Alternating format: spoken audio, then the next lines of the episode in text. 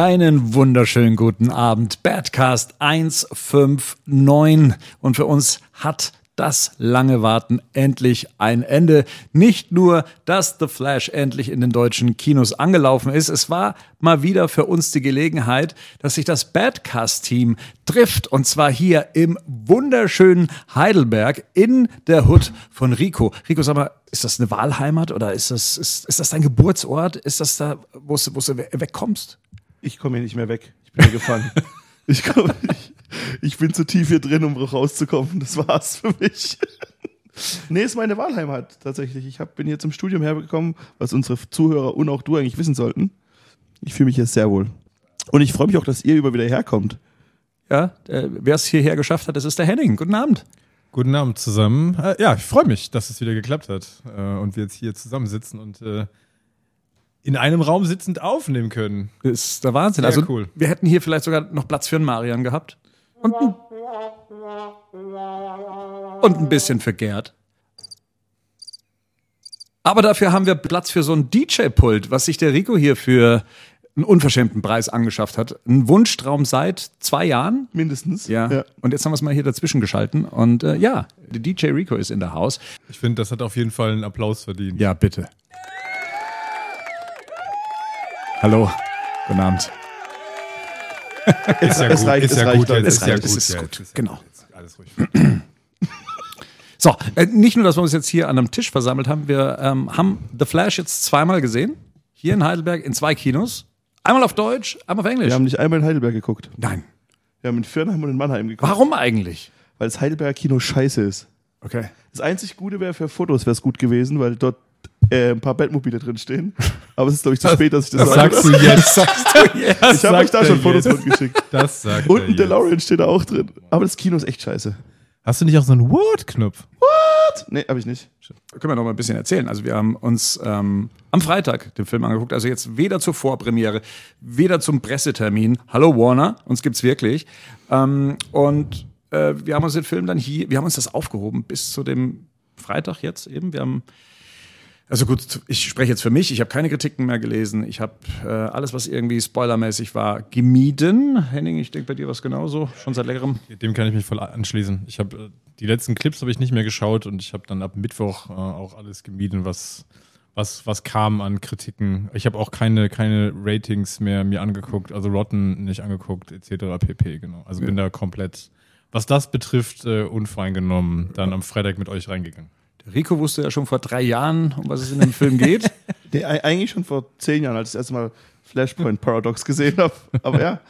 Ähm, ja, das, ich muss halt sagen, was man da sofort gehört hat, der beste Film seit The Dark Knight steht auf jeden Fall zur Debatte heute übrig, würde ich sagen, oder? Das, oh. Da muss man uns drüber unterhalten, ob das ja. wirklich so ist. Ja. Ob, und auch James Gunn, der jetzt auch in letzten in Podcasts in letzter Zeit oder generell Interviews den Film immer hervorgehoben hat, ja. Ist auch interessant, glaube ich, ob wir das genauso sehen. Das stimmt, also da gab es ja Äußerungen, die wir schon seit den ja, seit Monaten eigentlich hören, dass bei Warner eine sehr gute Stimmung herrscht. Also eine gute Stimmung, die schon seit The Dark Knight nicht mehr äh, so gut gewesen wäre ja. einem Film gegenüber. Ein Stephen King hat sich geäußert. Ein Tom Cruise hat den Film gesehen und die haben den alle regelrecht abgefeiert und diese Stimmung scheint wohl auch übergeschwappt zu sein auf all den Leuten, denen Tickets bezahlt wurde, um in einer Special Preview mit dabei zu sein. Auch da gab es ja vornehmlich sehr positives Feedback, was dann ja auch für die Kampagne benutzt wurde. Also das heißt, es gab einen auserwählten Kreis, die den Film wohl ähm, ganz wohlgesonnen waren. Und tatsächlich sind das ja sehr hochtrabende also Wertungen. Also überschwäng überschwänglich. Überschwänglich, überschwänglich genau. Das, also es war schon sehr überraschend, wie positiv diese Stimmen waren. Genau. Und da ist dann auch die Frage an euch, und vielleicht können wir das noch vorausschicken, wir versuchen jetzt am Anfang noch spoilerfrei mal so über unsere Wertung des Films zu sprechen, wie wir den so jetzt fanden und steigen dann später in den äh, Spoiler-Bereich ein. Das kann relativ schnell passieren, wenn wir merken, okay, wir müssen ne, jetzt Butter bei die Fische sprechen, weil es ohne nicht ginge, den Film dann eben zu bewerten. Und ja, deswegen auch die Frage, die Rico ja schon mit reingeworfen hat, trifft denn eine dieser Aussagen der, ich sage jetzt mal, bekannteren Stimmen zu? Ist es einer der besten DC-Filme der letzten Jahre, wenn nicht sogar der? Können wir noch kurz die letzten Jahre definieren? Also vielleicht müssen wir da echt mal gucken, was ist der Zeitkorridor, über den wir sprechen. Dann ja. The Batman ausgenommen aus der ganzen Nummer, äh, müsste The Suicide Squad gewesen sein. Von James Gunn selbst. Ja, okay, aber die, der, der beste DC-Film der letzten Jahre, dann reden wir Ja, ja auch nicht Joker wäre dabei, oder? Ja.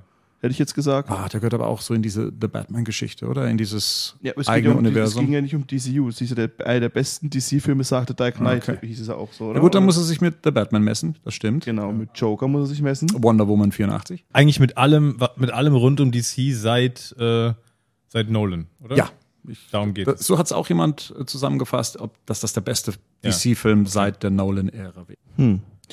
Schwierig, weil ich habe da immer, also auch wenn ich über die Filme nachdenke, immer so ein ambivalentes Ding, aber der, der gehört schon vielleicht auch zu den Filmen, die, die charmanter sind als andere Filme, die rausgekommen sind.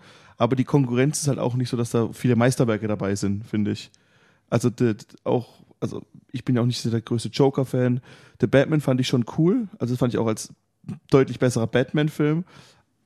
Aber da ist auch die Hemmschwelle bei mir, wie wir schon im The Batman Podcast gesagt haben, ist bei mir da höher, den nochmal anzugucken, weil der halt einfach schon, der verlangt einem viel ab so. Und da ist der Flash dann schon ein bisschen ähm, kurzatmiger, möchte ich vielleicht sogar sagen. Oder das ist eher was, wo man auch vielleicht mal gucken kann.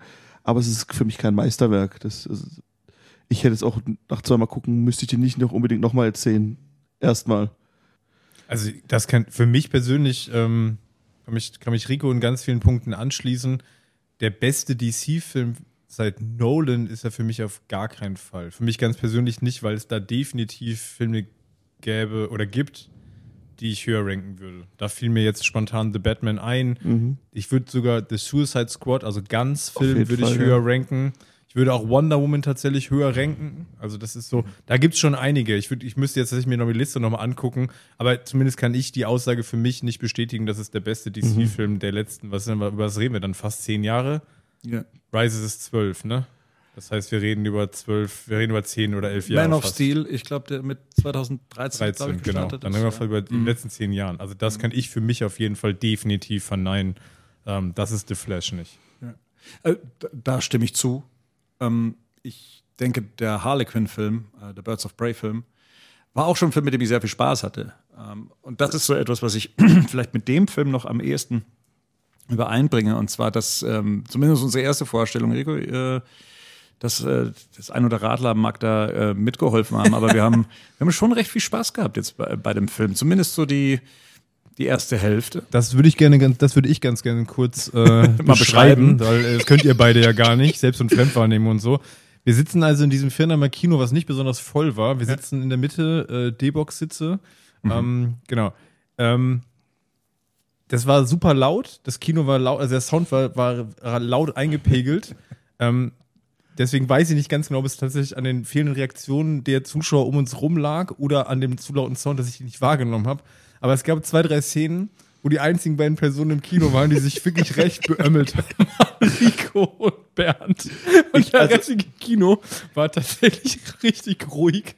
Ähm, und irgendwann waren wir dann zu dritt, glaube ich, die einzigen, die sich teilweise manchmal einfach beömmelt haben. Und zwar aus, manchmal, weil es lustig im Film war und manchmal, weil das so drüber war, dass du eigentlich eher darüber lachen musstest, wie drüber das ist, obwohl das an sich gar nicht mehr lustig war. Vielleicht aus den falschen Gründen, ja. Ja, aber genau. das, würde ich, das wollte ich mich gerade nicht sagen. Das war es nämlich nicht, weil die Sachen, die ich witzig fand, die fand ich auch, ich fand nicht mehr alles beim zweiten Mal gucken witzig, aber ein paar Sachen war schon richtig gutes Comedy-Timing, vor allem Ja, von Ezra Miller. Auf jeden Fall. Und, auf da, jeden Fall. und das muss man halt auch, vor allem wenn man zwei Rollen spielt, erstmal hinbekommen so gut. So, Mhm. Und das, da, da waren schon Sachen dabei, da musste ich auch vorher noch mal richtig laut lachen. Das Ja. ist, und ja, klar, ich meine, ich bin, ich finde in so einer Gru- Gruppe, wenn man das dann so einen Film guckt, so als Event-Movie, habe ich dann, bin ich dann eh noch mal ein bisschen ausgelassen und habe ein bisschen mehr Spaß. Aber da war schon ein paar Sachen dabei, wo ich schon sage, das war schon richtig, richtig witzig. Ja, und da hat mich der Film dann tatsächlich auch an Birds of Prey erinnert, weil da war es auch so, dass manche Szenen so drüber waren, so bekloppt und ähm, hysterisch teilweise, dass man nur drüber lachen konnte in dem Moment. Und das habe ich zumindest dem, dem Birds of Prey gut geschrieben ähm, damals. Und ja, ihr wisst ja noch, ich bin, bin ja ins Kino rein und habe da schon meine Befürchtungen geäußert, ob mir der gefallen wird, ob ich mit dem Humor zurechtkomme. Und ich muss sagen, das war gar nicht mal so das große Problem. Ich bin dafür, dass es ein Flash-Film ist, bin ich damit echt ganz gut gefahren. Wir haben dich aber auch gestern Abend extra in die Mitte genommen und haben ja, Ja. ähm, Rico hat von der rechten Seite ein bisschen getätschelt auf die Schulter und ich von der linken immer, ja, es gab so Szenen, wo er dann immer sagt, ruhig, Bär, Ja. ruhig, ruhig, ruhig, denk dran, es ist kein Batman-Film, es ist kein Batman. Wir haben auch davor Bernd echt versucht zu, zu beruhigen, sagen, Bernd, es ist alles okay, dir wird hier nichts genommen. Genau. Der Film macht keinem, das ist einfach was weiter. Es ist ein Flash-Film, es ist kein Batman-Film. Ja. Und So, wir haben da schon auch unserem Freund beigestanden. Aber es gab dann den Punkt bei der Hälfte, als Ja. es dann ja soweit war und wir dann in die 89er Welt abgetaucht sind, dass ich mir dann gedacht habe, okay, auf diesem Hysterie-Level äh, des Humors, okay, komm, macht es kaputt. Ich bin jetzt dafür bereit, äh, legt los. Und ja, äh, Aber lass uns, lass uns dann nachher nochmal genau ins Detail Ja. gehen. Ähm, vielleicht trotzdem kurz, ähm, spoilerfrei nochmal der Eindruck äh, komprimiert, wie wir den Film fanden. Mhm. Kurzfazit von allen von uns. Bernd, start doch mal. Kurzfazit, The Flash. äh, großteils Spaß damit gehabt, mh, wenn man ihn als Flash-Film sieht. Ich muss das natürlich immer unter dem Batman-Aspekt sehen, also jetzt auch für unseren Cast. Und da gibt's, da, da bin ich mir nicht so sicher, ob dieses Experiment gelungen ist, was man hier probiert hat. Und äh, bin, äh, ich habe ich hab viele gemischte Gefühle, was diesen Film angeht, ähm, die im Einzelnen zu erörtern sind, um sie, glaube ich, auch verständlicher zu machen. Ja. Rico? Ja, so würde ich es im Endeffekt fast auch sagen. Also ich finde, dass es, dass es viele Sachen haben für mich gut funktioniert, wo ich es nicht gedacht hätte. Und andere Sachen waren dann eher so ein bisschen, hm, ja, warum hat man das jetzt so gemacht? Aber der, der ist, das ist kein unsympathischer Film. Nö. Und das ist es, und das ist halt das, was dann dem Film schon mal mehr rettet, als es dann vielleicht früher bei oder bei anderen DCU-Filmen bisher waren, wo die einfach kann, ich kann damit Figuren connecten in dem Film. Das hatte ich zum Beispiel bei den, bei den, bei den Snyder-Filmen teilweise gar nicht. Da waren die Figuren so entrückt und larger than life, dass ich das nicht mehr, für mich war das dann nicht mehr gut irgendwie so oder, oder larger than life gar nicht, eher depressed from life. So, und ich habe hier schon, ich finde schon, dass der Film auch eine Tragik hat. Die wird ihm dann auch zugestanden und das funktioniert dann schon. Und das ist, da ist schon ein bisschen Herz mit drin. So. Viele Sachen jetzt nicht gebraucht, aber da gehen wir dann nachher drauf, gerade diese ganze Fanservice-Sachen, hat der Film eigentlich gar nicht nötig gehabt. Und das macht es dann eher ein bisschen kaputt eigentlich für mich dann im Endeffekt. Ja, dem kann ich mich anschließen. Also ich hatte jetzt in der zweiten Sichtung auf jeden Fall nochmal mehr Spaß als in der ersten gestern Abend. Wir haben ihn ja heute nochmal in der, in der, im O-Ton geguckt. Und Da ich, äh, konnte ich mit vielen Sachen besser connecten als gestern bei der Erstsichtung. Und ich hatte ja vor dem Vorgespräch schon gesagt, für mich ist das kein guter Film. Aber, und das ist ein großes Aber, aber wie Rico gerade schon sagte, es steckt viel Herz drin. Der Film hat einen Charme, den man, den ich ihm auf jeden Fall nicht absprechen möchte. Das macht ihn wahrscheinlich auch sympathisch. Es sind viele gute Ansätze drin, die nicht immer gut ausgespielt werden, die zum Teil auch dann während des Films komplett versanden, wo ich sage, da wäre mehr drin gewesen, wenn man, wenn man da vielleicht das ein oder andere im Detail und auch mit mehr Liebe zum Detail umgesetzt hätte. Ähm, da, das ist das, wo ich sage, das ist, finde ich, schade. Und als Flash-Film hätte der für mich auf jeden Fall besser funktioniert als in diesem, mit diesem Multiversumsansatz. So. Ist aber jetzt für mich am Ende kein Film, von dem ich sagen würde, den würde ich mir jetzt zeitnah nochmal anschauen wollen. Obwohl ich damit Spaß hatte, aber es ist jetzt nichts, was mich jetzt so berührt, angefasst, irgendwie mitgenommen hätte, dass ich jetzt sagen würde, muss ich jetzt in zwei Wochen noch ein drittes Mal gucken. Also ich glaube, das wird lange dauern, bis ich mir den nochmal anschauen würde. Ja. Ja. Ihr habt ja schon so ein paar Stärken des Films herausgearbeitet. Würdet ihr sagen, was so offensichtliche Schwächen des Films sind? Ohne sie konkret zu benennen, also spoilerfrei zu benennen. Man sagt, es ist vielleicht was Handwerkliches, was äh, viele sagen, das CGI ist, ist bodenlos. Unbestritten schlecht. Also das ist, das ist einfach, es ist wirklich so, das kann man, glaube ich, echt bestätigen. Das CGI ist wirklich größtenteils für einen Film dieser Größenordnung ist das CGI oftmals wirklich Unterirdisch. unterirdisch und einfach zu schlecht. Also so Vor schlecht dürfte es eigentlich vor- nicht Vor sein. allem für so einen Sommerblockbuster. Eben, ne? Genau, sein Film dieser Größenordnung dürfte eigentlich ein, ein CGI auf dieser Qualität, äh, auf diesem Level dürfte es eigentlich nicht haben. Das müsste besser sein. Das sieht oft schon nach TV-Produktion aus und das ist für einen Kino-Blockbuster mit dem Budget ist das eigentlich indiskutabel. Ja, ja, wirklich. Und auch vor allem, und auch dann Kameraeinstellung fand ich teilweise, man ist immer sehr Ja. nah an den Figuren dran. Und man kann halt immer das Gefühl, dass man den Figuren die Nasenhaare Ja. abtrennen kann. So. Super auf Froschperspektive auf Ja. die Figuren. Ne? Du hast super auf die Kamera relativ weit unten, die filmt nach oben. Das gibt dem Ganzen ganz oft eine, eine, eine schräge Ästhetik. Ähm, und insgesamt ist die, die Kameraarbeit, würde ich auch sagen, was du alles gerade angesprochen hast, die ist nicht wirklich gut. Und das Problem ist halt, dass der Film zwei Filme nimmt. Einmal Batman 89 und einfach Man of Steel und die zitiert oder halt auch teilweise Elemente aus den Filmen nimmt. Und das haben wir halt beide schon mal besser gesehen, deutlich besser. Also Man of Steel ist jetzt auch nicht der, aber ich behaupte, wenn du heute noch Man of, das habe ich vorhin zu euch im Auto gesagt, wenn du heute noch mal Man of Steel guckst, ist es ein optisch gelungener und besserer Film als das und Batman 89 ja sowieso. Das sieht Ja. einfach geiler aus. Und dann, und wenn du dann, und das ist halt das Problem, wenn du da so ein Mashup aus diesen Filmen machst oder Elemente von diesem Film benutzt, die aber dann nicht inszenieren kannst, dann ist es halt schwierig irgendwie, weil dann ist es nicht, dann ist es, d- dann fühlt es sich nicht rund an. Und natürlich ist es schwierig, irgendwie Man of Steel und Tim Burton zu kombinieren, so dass du musst da irgendeinen Mittelweg finden, aber das wird da beidem nicht gerecht.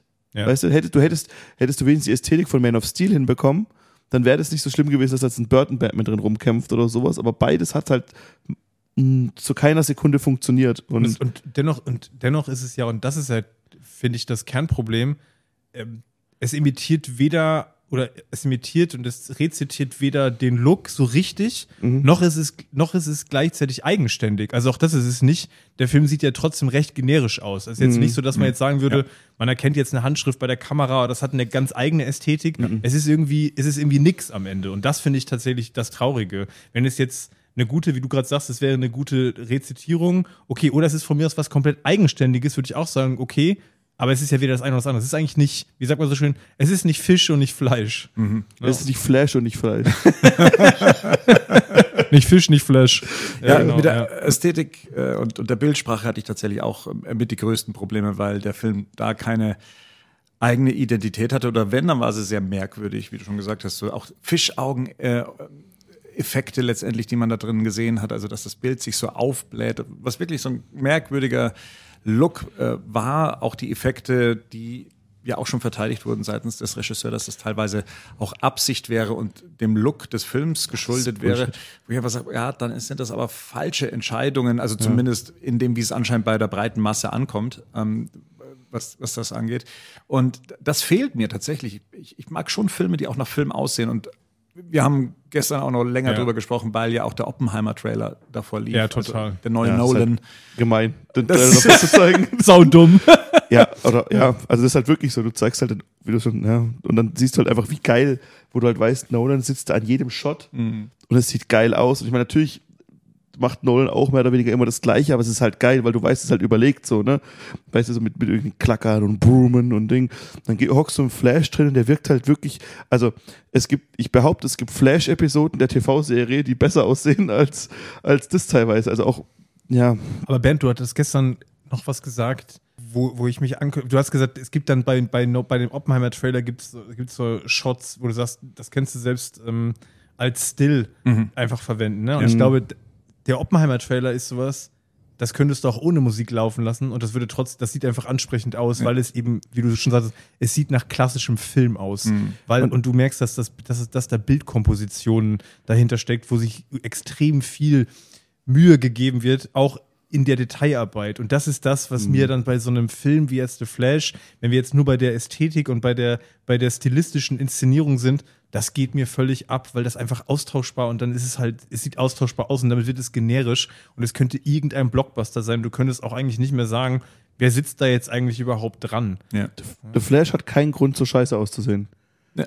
Also wirklich nicht. Also, und das ist, ich finde, Ja. das ist nicht mal, ähm, das kann man, das kann man gar nicht entschuldigen eigentlich irgendwie, weil es halt einfach, das reißt einen raus, macht keinen Spaß. Wir haben ja auch dann ein, zwei Helden im Film, die wir sehen, die sehen auch alle blöd aus. Das sieht einfach, ja, also die, die Kostüme sehen nicht gut aus und es gibt aber dann mal vereinzelte Shots, wo sogar das Flash-Kostüm, das mir nicht gefällt, gut aussieht. Das gibt so zwei, drei und da denke ich mir, warum, meistens sind die auch in der Dunkelheit. So, vielleicht hilft das dann auch wieder sehr Ja, dem klar, auf Ganzen. Auf jeden Fall. Aber, und dann denke ich mir, es geht doch irgendwie. Und ja, aber dann irgendwie kriegen sie es nicht transportiert, dass es dann halt auch so für den kompletten Film stimmt. Zum Beispiel, das beste Beispiel ist meiner Ansicht nach ähm, hier Supergirl. Die sieht, das Kostüm sieht eigentlich immer cool aus von ihr, aber teilweise dann fliegt sie einmal bei Tag und einmal bei Nacht. Das ist ein weltenweiter Unterschied, wie gut oder schlecht es aussieht. Ja, bei Batman natürlich auch. Ja, klar, Ja, bei. Batman sowieso, klar. Ba- Aber Batman hat man schon immer, das ist immer schwierig, Batman tagsüber gut zu inszenieren, so.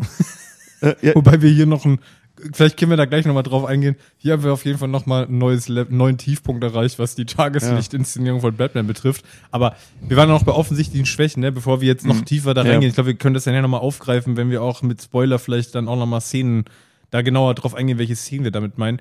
Für mich noch eine weitere, ähm, für mich persönlich eine weitere Schwäche, die, die man jetzt aber auch gut finden kann. Ähm, der Humor war für mich persönlich stellenweise zu weit drüber. Also so Birds of Prey Humor, wie du es gerade genannt hast, er war schon teilweise sehr, sehr albern. Das war sehr, sehr klamaukig. Was ich, wo, wobei ich sagen muss, das ist voll oft, wenn die, wenn Ezra Miller mit den beiden Figuren in Szenen alleine war, hat das eigentlich immer funktioniert. Das war für mich immer problematisch, wenn noch weitere Figuren dazu kamen, dabei waren Ja. und auch mit denen versucht worden ist, entweder in dieser, in diesen Situationen zu interagieren oder Situationen zu inszenieren, wo diese Figuren auch so agiert haben. Also wo dann auch ein Batman gegebenenfalls mal albern agiert, was überhaupt nicht zur Figur passt. Ähm, und das war so, der Film war vom Humor her sehr weit drüber, weil das immer sehr hibbelig war. Ich glaube, das war, irgendwann hatte sich das ähm, es gab, also es gab ja, es gab ja kaum eine Szene, es gab ja kaum eine Szene, die nicht mit irgendeinem Gag beendet worden Ja. ist oder gebrochen worden ist. Also nur ganz wenig Szenen.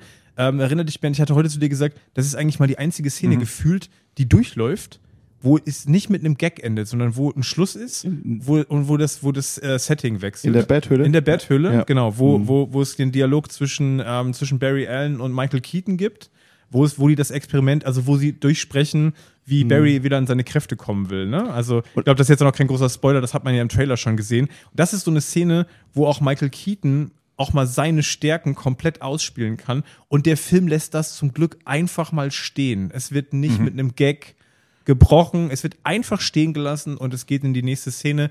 Und das hätte, der, das hätte dem Film zumindest in meinen Augen extrem gut getan, wenn es davon mehr gegeben hätte und man die Gagdichte nochmal deutlich reduziert hätte, dann hätten, glaube ich, die einzelnen Gags, und davon gab es ja im Film wirklich viele gute auch, muss sagen, da waren viele gute Gags dabei, ähm, hätte das aber auch, die, auch denen hätte es besser getan, wenn, wenn die Gagdichte insgesamt geringer gewesen wäre. Man kann da auch dazu sagen, also was Birds of Prey und The Flash ja gemeinsam haben, ist eine Drehbuchautorin, das ist äh, Christina Hodson, die zumindest über die Drehbücher drüber geschaut hat und die dann äh, nochmal überarbeitet hat. Äh, The Flash ist ja auch noch von zwei anderen Autoren geschrieben worden. Und das ist schon so ihre Sprache, denke ich. Das, da erkennt man schon ihren Humor und ich denke, dass sie dann mit eingearbeitet hat. Und da ja gerade im Raum steht, oder na, ist zumindest klar, ist, dass äh, Muschieri die, den Brave and the Bold drehen wird, worüber wir heute auch noch sprechen werden, ob das denn ähm, eine gute Entscheidung ist aus, äh, nach The Flash.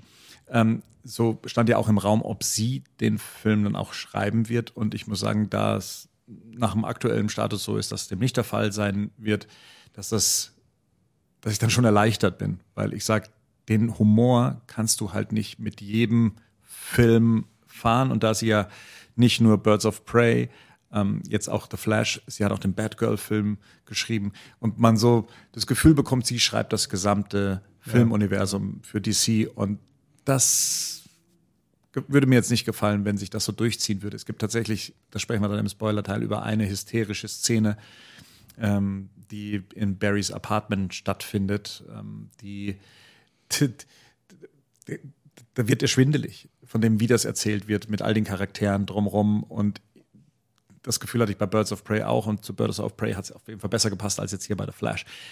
Ja, und deswegen, ja, jetzt bei The Flash ist es nochmal passiert, aber ich hoffe, äh, dass wir auf Frau Hodson demnächst äh, verzichten müssen und jemand anderes sich dem dunklen Ritter dann auch äh, widmen wird. Ja, genau. Offensichtliche Schwachpunkte. Habt ihr noch was? Fällt euch noch was ein?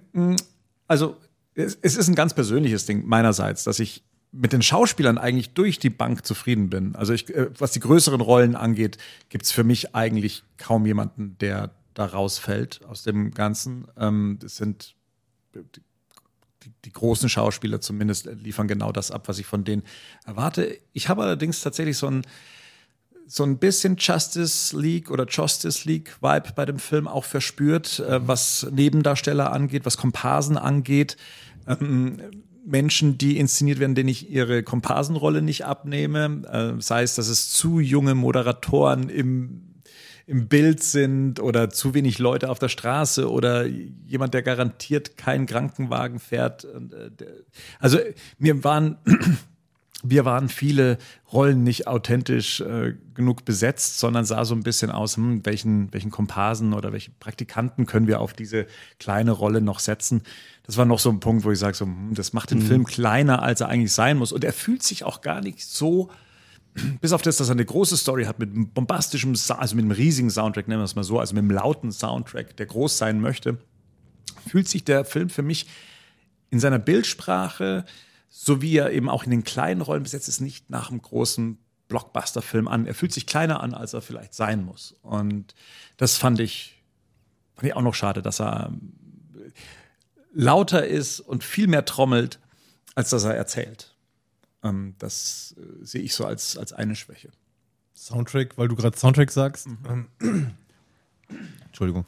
Soundtrack ist für mich auch noch ein Punkt.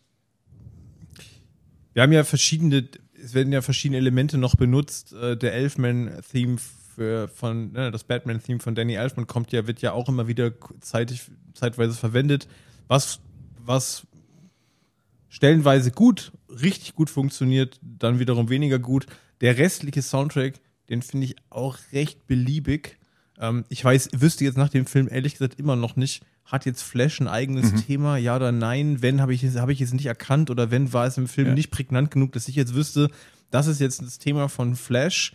Ähm, ich hatte zwischenzeitlich, ich habe dann Bernd, glaube ich, heute in der, in der, in der UV-Version, habe ich, hab ich ihm angestoßen und gesagt, es ging nach Star Wars, oder? Mhm. Also es hatte in irgendeiner Sequenz hatte es echt harte John Williams-Vibes. Mhm. Ähm, ähm, und das klang für mich wie ein Star Wars-Soundtrack. Äh, und das ist schon nicht gut, finde ich. Also es ist nicht kein gutes Zeichen, wenn ich bei einem Film gucken mhm. Assoziationen mit anderen Soundtracks habe, die da gar nicht hingehören. Ja. Ähm, dann zeigt mir das schon, wie beliebig das ist. Und auch da denke ich, da wäre mehr drin gewesen, äh, wenn man hier vielleicht einen das anderen Composer gehabt hätte, der auch da mit mehr Liebe zum Detail was Eigenständigeres auch kreiert hätte. Aber das geht halt nicht, glaube ich, so was Eigenständiges, wenn du halt schon so viele Vorgaben hast.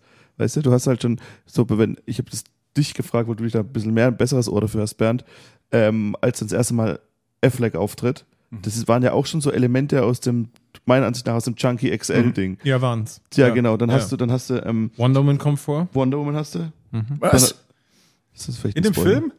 Der Soundtrack zumindest. Der Soundtrack kommt Dann hast du Burton. dann hast du noch ein, zwei andere, die ich jetzt nicht sag. Aber und dann und das eigentliche, was ich als Flash-Theme erkannt habe, ist recht nah an dem von der CW-Serie. Mhm. Das hatten wir, wenn ich euch erinnere, das, da haben wir uns schon mal drüber unterhalten, als der erste ich glaube, das war damals der, nee, das war nicht mehr der Teaser-Trailer. Das Logo war, wurde mal das inszeniert. Das Logo wurde mal ja. inszeniert mhm. und dann, und da war das schon so, dass ja. es, dass wir gesagt haben, das klingt doch eigentlich wie das, wie das Intro. Das, ja, genau. Aber das passt ja. Das passt auch zum Look vom Film. Ja. ja. Ja, ja. Das ist ja, aber für mich, genau, ist ja, kann man ja auch finden, wie man will. Für mich war das auf, ist das auf jeden Fall ein Schwachpunkt, weil ich auch am Ende, wir haben ja, wir sind ja beide Male, haben ja den kompletten Abspann geguckt und auch da war der Soundtrack so, hm, und bei Soundtrack lass mich das noch ergänzen, weil das ja mein persönliches Lieblingsthema ist, der Einsatz von äh, Pop- und Rockmusik in Superheldenfilmen. Es gibt den einen oder anderen Song? Genau, ja. es wird das ein oder andere Mal, wird, wird der eingesetzt. Mhm. Ähm, ja, auch wieder für mich mit bestimmten Figuren, in, also in Kombination mit bestimmten Figuren ist das für mich tatsächlich ein Problem und ich glaube auch, dass das nicht gut altern wird. Und das mhm. ist halt das, weil es nimmt, auch das habe ich bei dem Film auch wieder, es nimmt Szenen für mich in der Tat die Epik.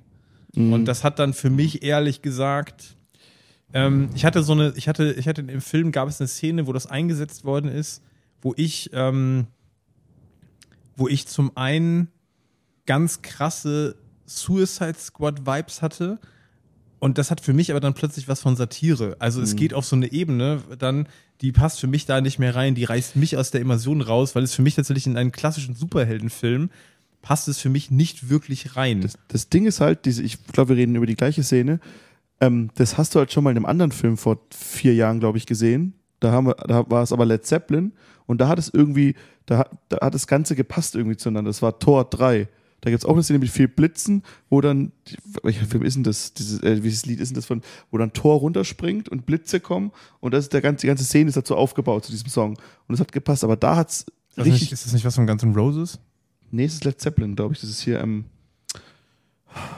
ich weiß gar nicht, was heißt, ich kann gleich gucken, aber das Aber in Tor 4 ist es auf jeden Fall so, weil da verwenden sie ja von Guns N' Roses Genau, Tor äh, 4, aber Sweet, ich- mein- Sweet Child of Mine. Und das Genau. ist aber, aber das ist, das ist ein gutes Beispiel. Weiß ich nicht, ob das funktioniert. Also für mich ist auch das schon besser. schwierig. Besser, ja, das kann sein. Das ist, mir- vielleicht liegt es aber auch daran, dass mir Tor vielleicht an der Stelle nicht so wichtig ist. Deswegen sage ich halt, sein. mit manchen Figuren klappt das. Ähm, es geht für mich aber immer so, mh, ich versuche das, äh, ich krieg das nicht so richtig gut gegriffen, wa- was mich daran eigentlich stört, aber ich, ich versuche mich mal dem anzunähern. Ich glaube, das ist dann immer für mich sofort diesen Moment von, das ist so eine Meta-Inszenierung. Weil dann kommt ein Popsong, der, ähm, der halt ja einfach auch nochmal mit einem Text was kommentiert, weil dann hörst du drauf, passt es zusammen. Es wirkt sehr schnell wie so ein Musikvideo.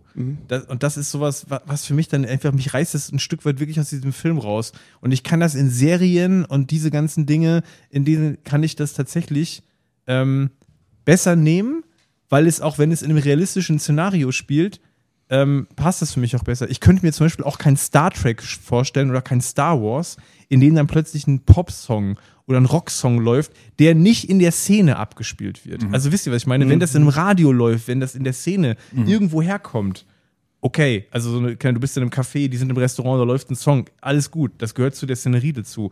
Aber wenn der, wenn der Film das als inszenatorisches Mittel einsetzt, ist das für mich schwierig. Aber das ist ja auch wieder ein ganz persönliches Ja, Ding. voll, aber, ne? aber auch da finde ich, da gibt es dann Leute, die können das und dann klappt es und dann gibt es Leute, wie es in dem Film ist, da wird es einfach aufgestülpt, man will das jetzt auch mal machen. Ich finde zum Beispiel James Gunn hat ein ganz gutes, oder Edgar Wright hat da ein gutes Händchen dafür, so Sachen einzubauen. Dann, dann mir gefällt es dann tatsächlich, ich finde es dann ganz cool. Und bei dem Film hat es irgendwie so gewirkt, das habe ich auch vorhin zu euch gesagt. Wir gehen jetzt mal eine Liste durch an allen Rocksongs, die es gibt. Und welche können wir noch einbauen? Welcher wurde sich schon viermal verwurstet dieses Jahr? Weil es machen ja alle Filme gerade so gefühlt. Und da, und da wirkt es nicht so, dass die, da stand nicht, da war war nicht erst der Song oder da, da gab es keine, kein klares, da hat man einfach irgendwas genommen, was jetzt gerade irgendwie passen könnte. Man kann fast froh sein, dass sie nicht irgendwie äh, Thunderstruck oder sowas in den Film eingebaut aber haben. für mich ist das ein ganz großer Unterschied, weil Gunn baut es bei Guardians tatsächlich über den Film selber ein, indem es dieses Mixtape gibt. Genau, Also es ja, gibt ja. diese Mixtapes, das, kann, das hat eine Relevanz in dem Film.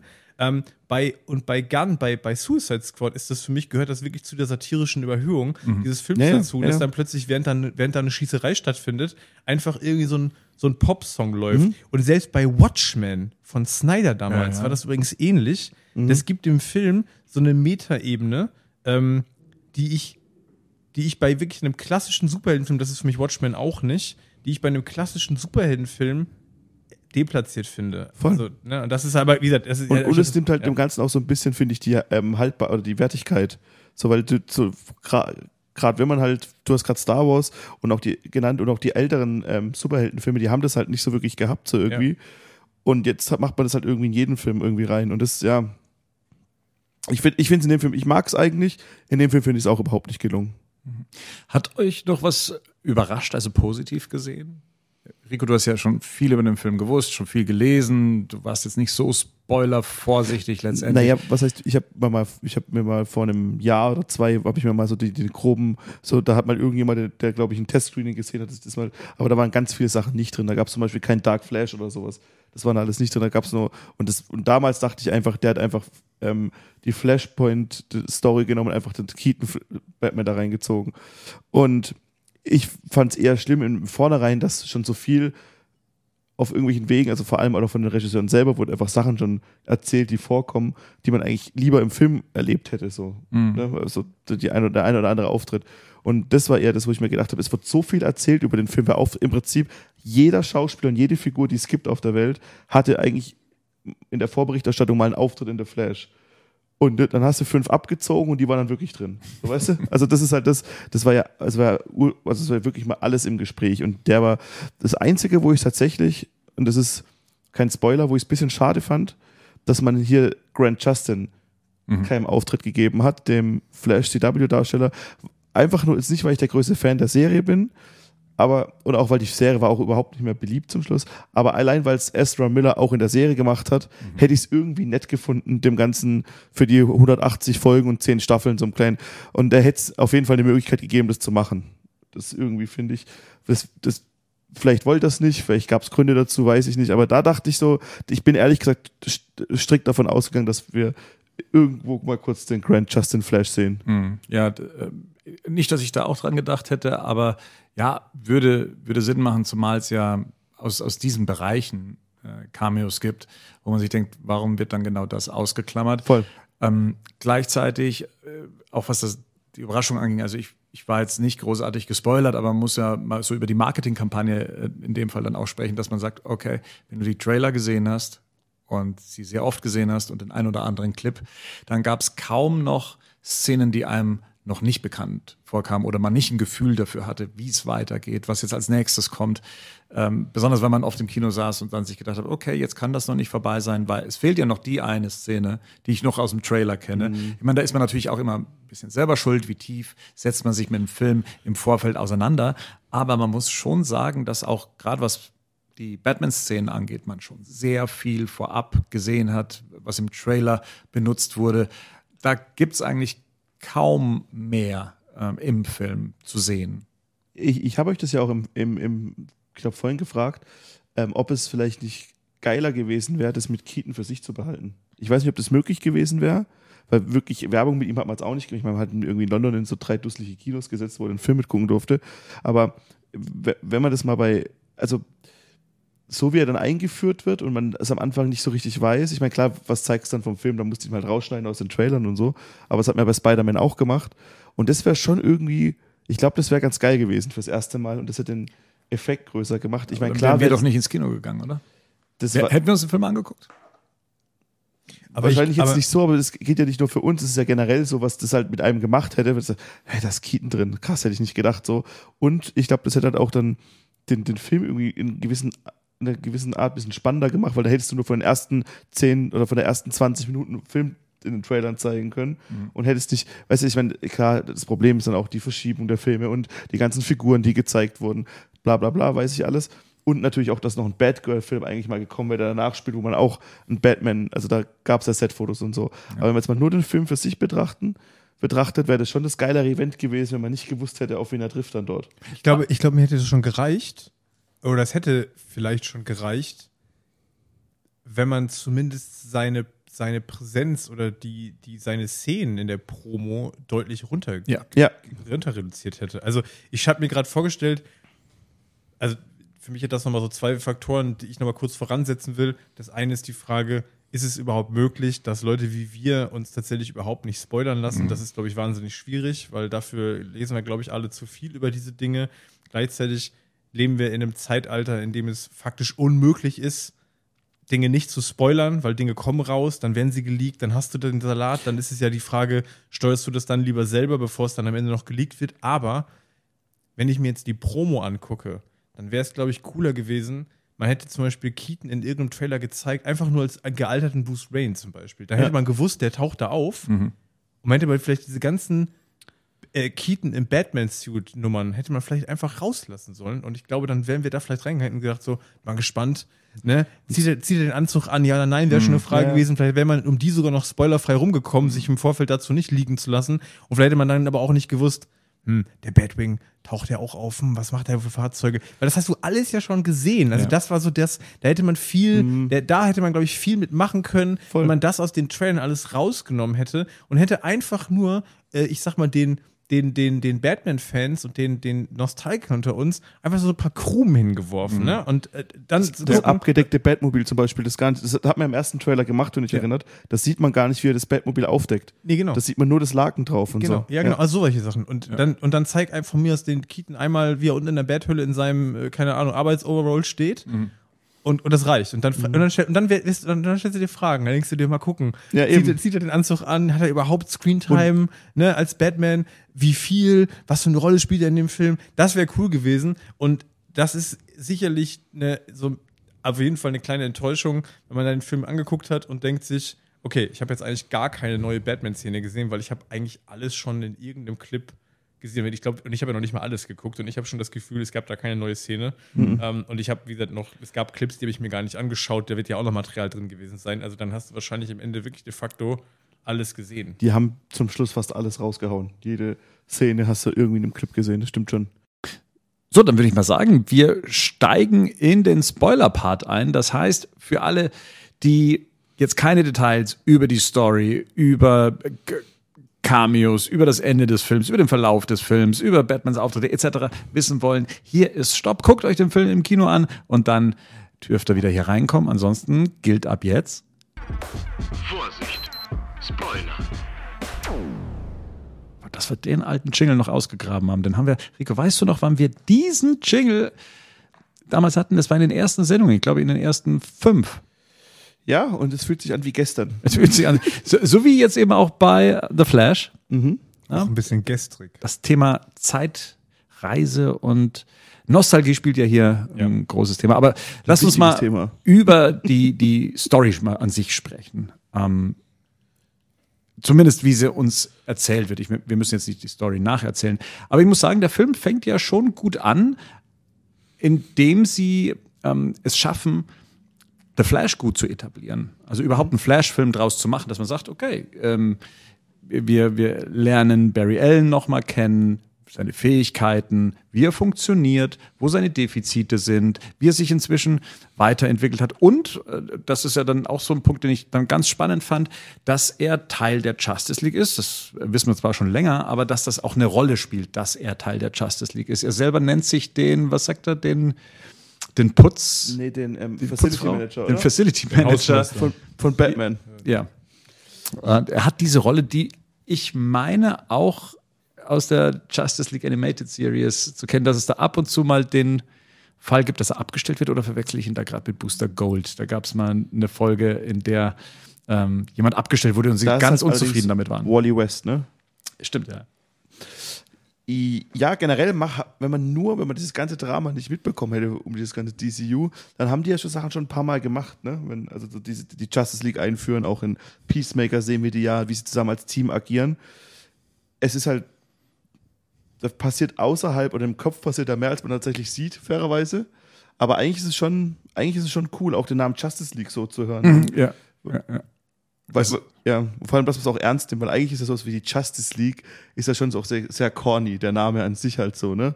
Aber, aber die Gerechtigkeitsliga, übersetzt man auch nicht mehr, ne? Früher hat man es noch übersetzt, Ja. glaube ich. Ja. Ja, oder die Liga, glaube ich, die Liga, der Liga- Gerechten, Liga wie es dann in Deutschland ja. für die Zeichentrickserie war, ja. Mhm. Aber ich finde es schon cool, dass sie es auch so machen und auch wie es dann, also wie die Sachen dann auch dann mehr oder weniger aufgelöst wird, indem dann Barry sagt, dass er in manchen Departments noch ein bisschen Aufholbedarf haben, zum Beispiel was die Traumabewältigung betrifft. So, ja, g- gerade zu Anfang lernen wir ihn ja als jemanden kennen, der natürlich zu spät ist ähm, und auch mit seinem, wie heißt es, Metabolismus kämpfen muss. Also Ja, er muss genau. ständig essen und möchte ein Sandwich haben. Ähm, Bernd da, und ich auch. da kommt, oh, wir haben sehr viel gegessen, vor allem was Popcorn angeht. Wow, Wahnsinn. Äh, Ich glaube, da passt auch nichts mehr rein. Wir haben hier übrigens noch eine Schüssel Spaghetti stehen. Hm, die hebe ich Ja. auch für heute Nacht. Die brauchen wir vielleicht nachher noch als dann noch Anschauungsobjekt. Die, die um, musst, Mit denen musst du dann ja die Timelines nochmal Ja, erklären. Genau. das äh, kriegen wir hin. ja. Ja. Ähm, da da gab es dann tatsächlich am, am Beginn gleich so eine Szene, die gab es als Clip dann eben schon. Das ist das Gespräch, was er mit dem Verkäufer da hat, mit Ja. dem, der ihm das Sandwich macht. Und ja, da- das ist so die Art von, ich sage jetzt mal, modernen Humor, mit dem ich jetzt weniger was anfangen kann. Dieser Schnatterhumor, also dieses jemand spricht ständig und er spricht so lange, bis es lustig ist, dass jemand so viel spricht. Weiß ich, sind Verkäufer, ne? ja, Ja. genau. Ja, das ist, das ist halt so als Reaktion, glaube ich, oder äh, ich glaube, sowas hat man benutzt, um halt so ein bisschen dieses Improvisieren von Ezra Miller oder dieses, dieses Mhm.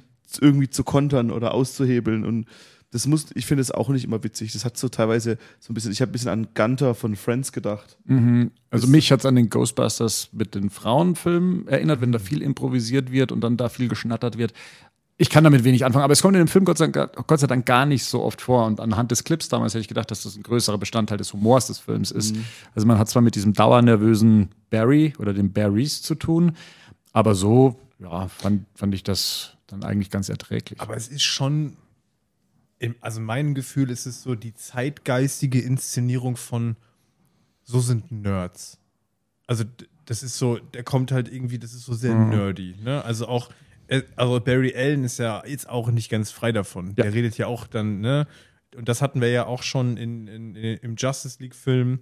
Da war er ja der Einzige, der auch mit dieser Art zu sprechen, mit dieser Art zu agieren, diesem Hibbeligen ja auch so aus der, aus der Rolle gefallen ist. Ja. Ne? Und das ist hier ja auch so, nur dass er jetzt mit dem Verkäufer noch einen oben drauf gesetzt bekommt. Ähm, aber er ist ja selber auch schon ein Stück weit so angelegt. Ja. Wobei ich schon finde, dass der deutlich älter wirkt, vor allem im späteren Film, als Reifer. noch zu Justice League. Ja, und äh, da- das finde ich sogar in dem Film selber, finde ich das jetzt sogar interessant. Ja. Dass er tatsächlich am Anfang von dem Film, gerade in dieser, in dieser, in dieser Startsequenz, auch mit, mit dem Gespräch, was er dann mit, mit Iris da am Anfang noch hat, und mit, wie bei den Kollegen ihn dann eigentlich da so ein bisschen auf, die, auf den Arm nehmen. Also der wirkt über den ganzen Film hinweg schon ein Stück weit gereift. Auch spätestens, als er ja sich irgendwann dann, und ich glaube, es hat was damit zu tun, als er dann seinem jüngeren Ich gegenüber Genau, und steht auch und so merkt, so, und merkt so, okay, du redest die ganze Zeit, es nervt total so. Es ist nicht mal, es ist nicht mal sympathisch oder es ist nicht mal charming, es ist eigentlich nur nervig. Und jetzt weiß ich auch, und jetzt weiß ich eigentlich auch, was die Leute immer meinen. Ne? Also er, er kriegt es halt im Prinzip gespiegelt. Er kriegt's gespiegelt, die- die Spiegelneuronen. Und, und, dann, und dann ist er ja von sich selber ein Stück weit auch immer wieder genervt, also Ja. von seinem jüngeren Ich. Ja. Ja. Ne? Und ja. Das kennt man ja auch, dass man von sich, also auch so in, der- in der Psychologie ist es ja so, dass man ja oft von, von anderen Leuten genervt ist, die genauso sind wie einer, wie jemand selbst. Vor- Meistens von Geschwistern in meinem Fall. Das, was dich beim anderen stört, hast du in der Regel selbst. Richtig, ne? Also genau. ja, das genau. Aber generell findet ihr, dass der Film, ähm, wenn wir gerade bei Barry sind, ähm, auch ein guter Origin-Film ist für, für den Flash? Weil das ist ja das, was er so ein bisschen macht. Ach, das macht er eigentlich gut, finde ich. Also nicht so wie Ja. ich. Ich hätte jetzt befürchtet, man fängt wieder bei Null an Genau. und rollt alles auf und dass man die Origin von ihm eigentlich erzählt, indem man die Szene wiederholt. Also wiederholt mit dem anderen Barry, damit er zu äh, The Flash wird und die, die Fähigkeiten bekommt später im Film. Ähm, dass man da das erste Mal eigentlich erklärt in der ganzen DCEU-Historie, wie der Flash zu Flash wurde. Ähm, das fand ich, das fand ich schon gut gemacht, gut gelöst. vor, vor allem, weil man halt das erste Mal überhaupt ähm, ja dann auch, also man kriegt es ja nochmal gespiegelt und durch den anderen Barry und das hat dann schon das, das ist schon, ja, das funktioniert schon ganz gut eigentlich. Ich, ich überlege gerade nur, ob mir, ob das zu dem passt, weil der Flash, den wir jetzt sehen, der kann schon alles. Der, Mhm. hat schon seine, der kann schon dieses, wie nennt man das, das ähm, Facing kann er schon. Ja. Ja. Er kann einen Tornado machen. Er kann schon relativ viel. Und dann muss ich dann doch sagen, hätte man vielleicht die eine oder andere weglassen können, aber man hätte den, die, das Training des jungen Flash nicht auf den Endkampf verschieben sollen. Wisst ihr, was ich meine? Wobei es da gar kein richtiges Training gab, weil der Genau, ja eigentlich ich schon ja. alles konnte. Ja, genau. Das ist ja das Ding. Er konnte schon eigentlich alles, aber vielleicht hätte man da, vielleicht wäre es auch zu viel gewesen, aber hätte man so ein paar Sachen, hätte man vielleicht auf so eine kleine Trainingssequenz oder so, hätte vielleicht hätte, hätte man vielleicht reinmachen können. Weil im Endeffekt, Ja. ey, der junge Flash kriegt seine Kräfte, kann alles und die gehen direkt auf die erste Mission. Es ist aber wie so ein Running Gag. Running Gag, ja. ähm, da, danke. Das Rico wird schnell leer. Ähm, die tatsächlich dieser, dieser Gag, dass er immer wieder sagt, das kannst du noch nicht, du bist zu jung dafür oder du, du kannst damit noch nicht umgehen und er kann es dann trotzdem. Er kann's Ja, direkt. Er kann es direkt, er kann es direkt umsetzen, er kann genauso schnell laufen, sodass er dann eben auch in diese ähm, Chrono Bowl ähm, reinkommt und solche Sachen. Also Er, erklär doch mal kurz, was der Chrono Ball ist. das weiß ich nicht. Also man muss ja gleich dazu sagen, ich glaube, keiner von uns ist ein richtiger Flash-Experte. Also so, dass man jetzt sagen könnte, hm, das zitiert irgendwas aus Comic XY. Ich kann, also Flash-Comics habe ich nur Flashpoint gelesen und der beschäftigt sich ja dann relativ wenig mit Flash Mhm. eigentlich. Und sonst auch nur die ersten zwei oder die ersten paar Staffeln Flash ist, was ich so über den Flash weiß und auch über seine Rogues Gallery und auch über seine Fähigkeiten und so. Und die Flash-Serie verbringt am Anfang relativ viel Zeit damit, wie er seine Fähigkeiten lernt und besser wird. Ja. Das ist dann irgendwann, wissen sie, müssen sie Fähigkeiten dazu erfinden, die dann saudumm werden. Aber gerade so am Anfang machen die das relativ viel, auch das Facing muss er erst lernen und so. Und Mhm. das hast du jetzt in, bei dem DCU Barry eigentlich gar nicht. Ich muss sagen, ich fand es eigentlich gut, Ja. dass er hier eine oder mehrere Fähigkeiten mehr hatte als jetzt schon die.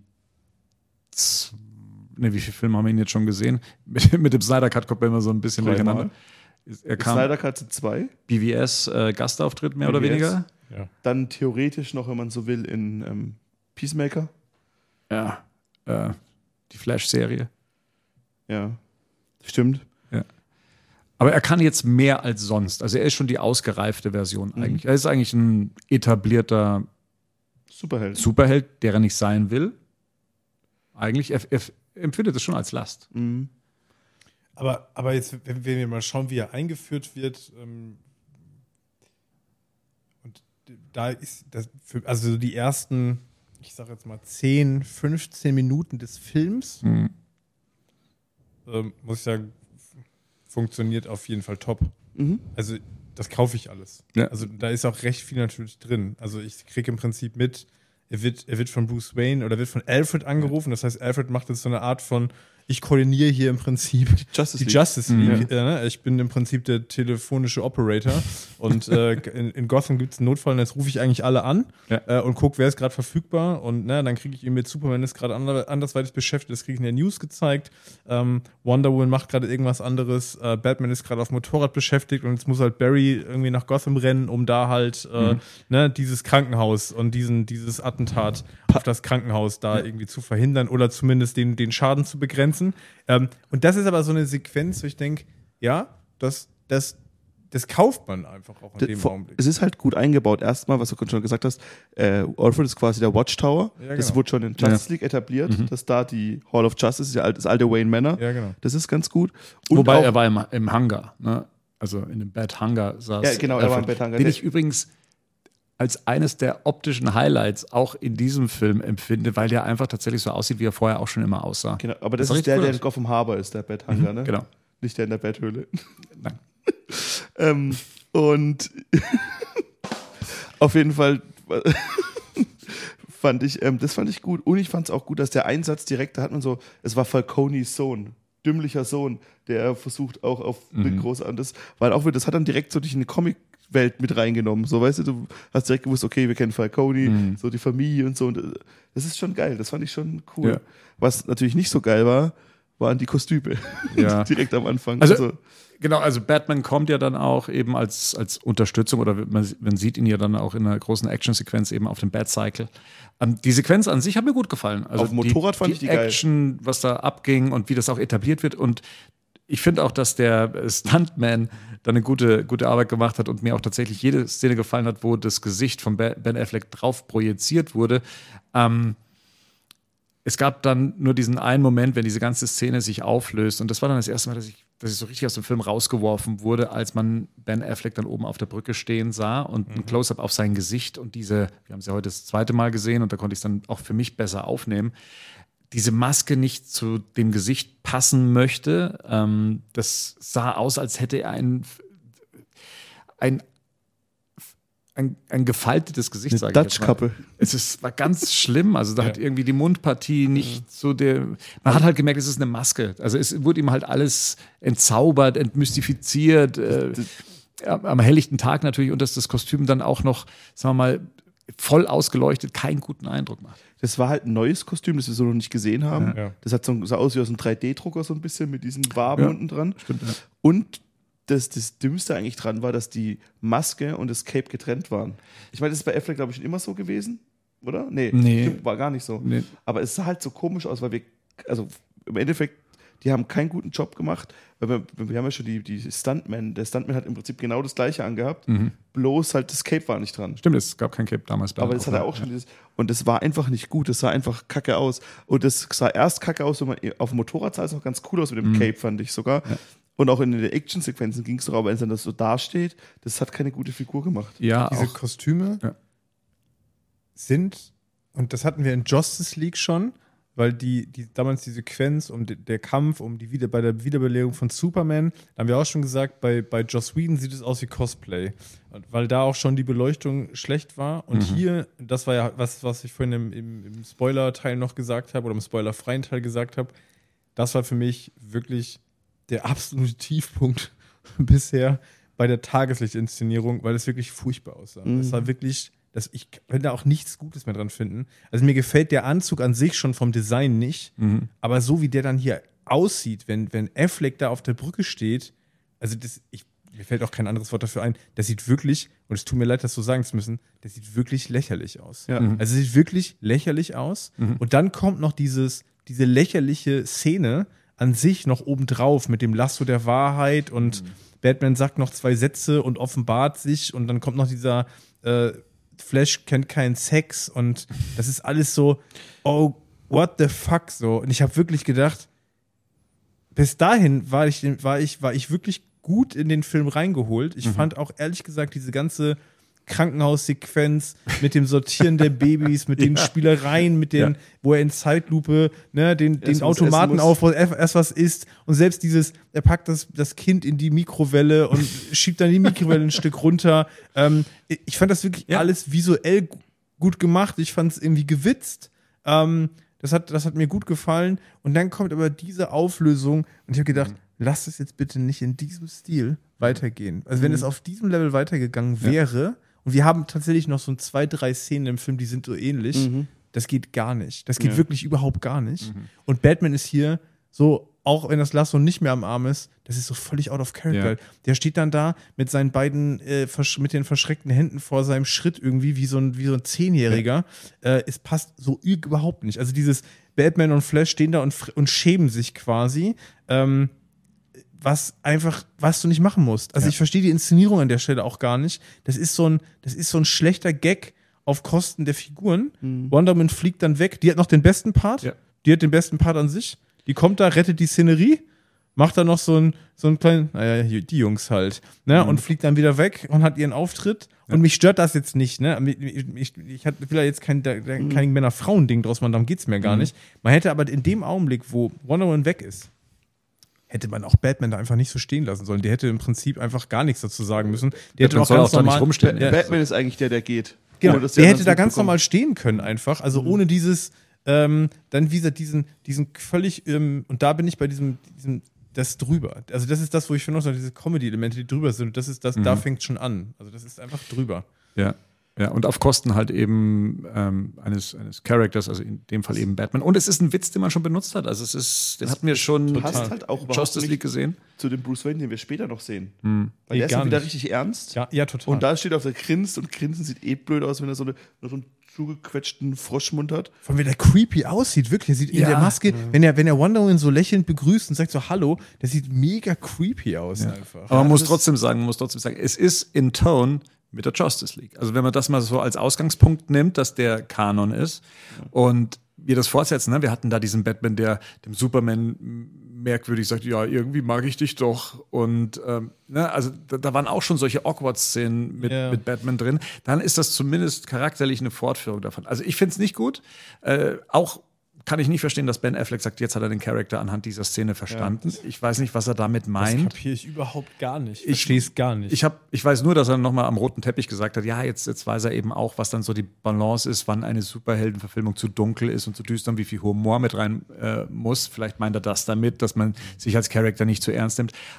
Aber ja, das Problem ist ja eher, dass, er, dass sich Batman davor zu, zu ernst genommen hat. Und dann, es gab bei Batman wie nur so on und off in den Ben Affleck Batman. Weißt du, es gibt entweder so diesen, diesen, was ja schon auch gepasst hat zu BWS so ein bisschen, diesen, diesen düsteren, ernsten. Und dann hast du auf einmal den, den funny good guy. Ja. So, es, geht, es ging ja auch nie darum, dass die Figur sich bei Snyder zu ernst genommen hat, sondern es ging ja um die Grundinszenierung der Figur. Ja, ja, also genau. Batman ist ja durchaus ein Charakter, der sich durchaus und das, was er tut, ja mehr als ernst nimmt. Das ist, gehört ja zu der Figur an sich dazu.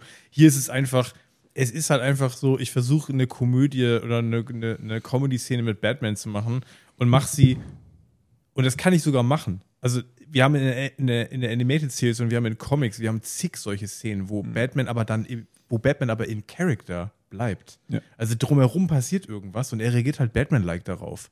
Also er hätte in der Szene auch einfach nur kurz Flash einen grimmigen Blick zuwerfen können und da ganz normal stehen soll, nach dem Motto so, okay, Diana ist jetzt weg, ähm, du kannst jetzt aufhören, nach dem Motto, ne? Ja, genau, sowas zum Beispiel. Eigentlich habe ich, Sorry. ich habe eigentlich zu Bernd gesagt, was man eigentlich hätte machen müssen. Eigentlich hätte ähm, Batman aus meiner Sicht in dem Augenblick, wo Diana das Lasso von dem Handgelenk nimmt, hätte er zu Diana eigentlich schon sagen müssen, mach das nie wieder.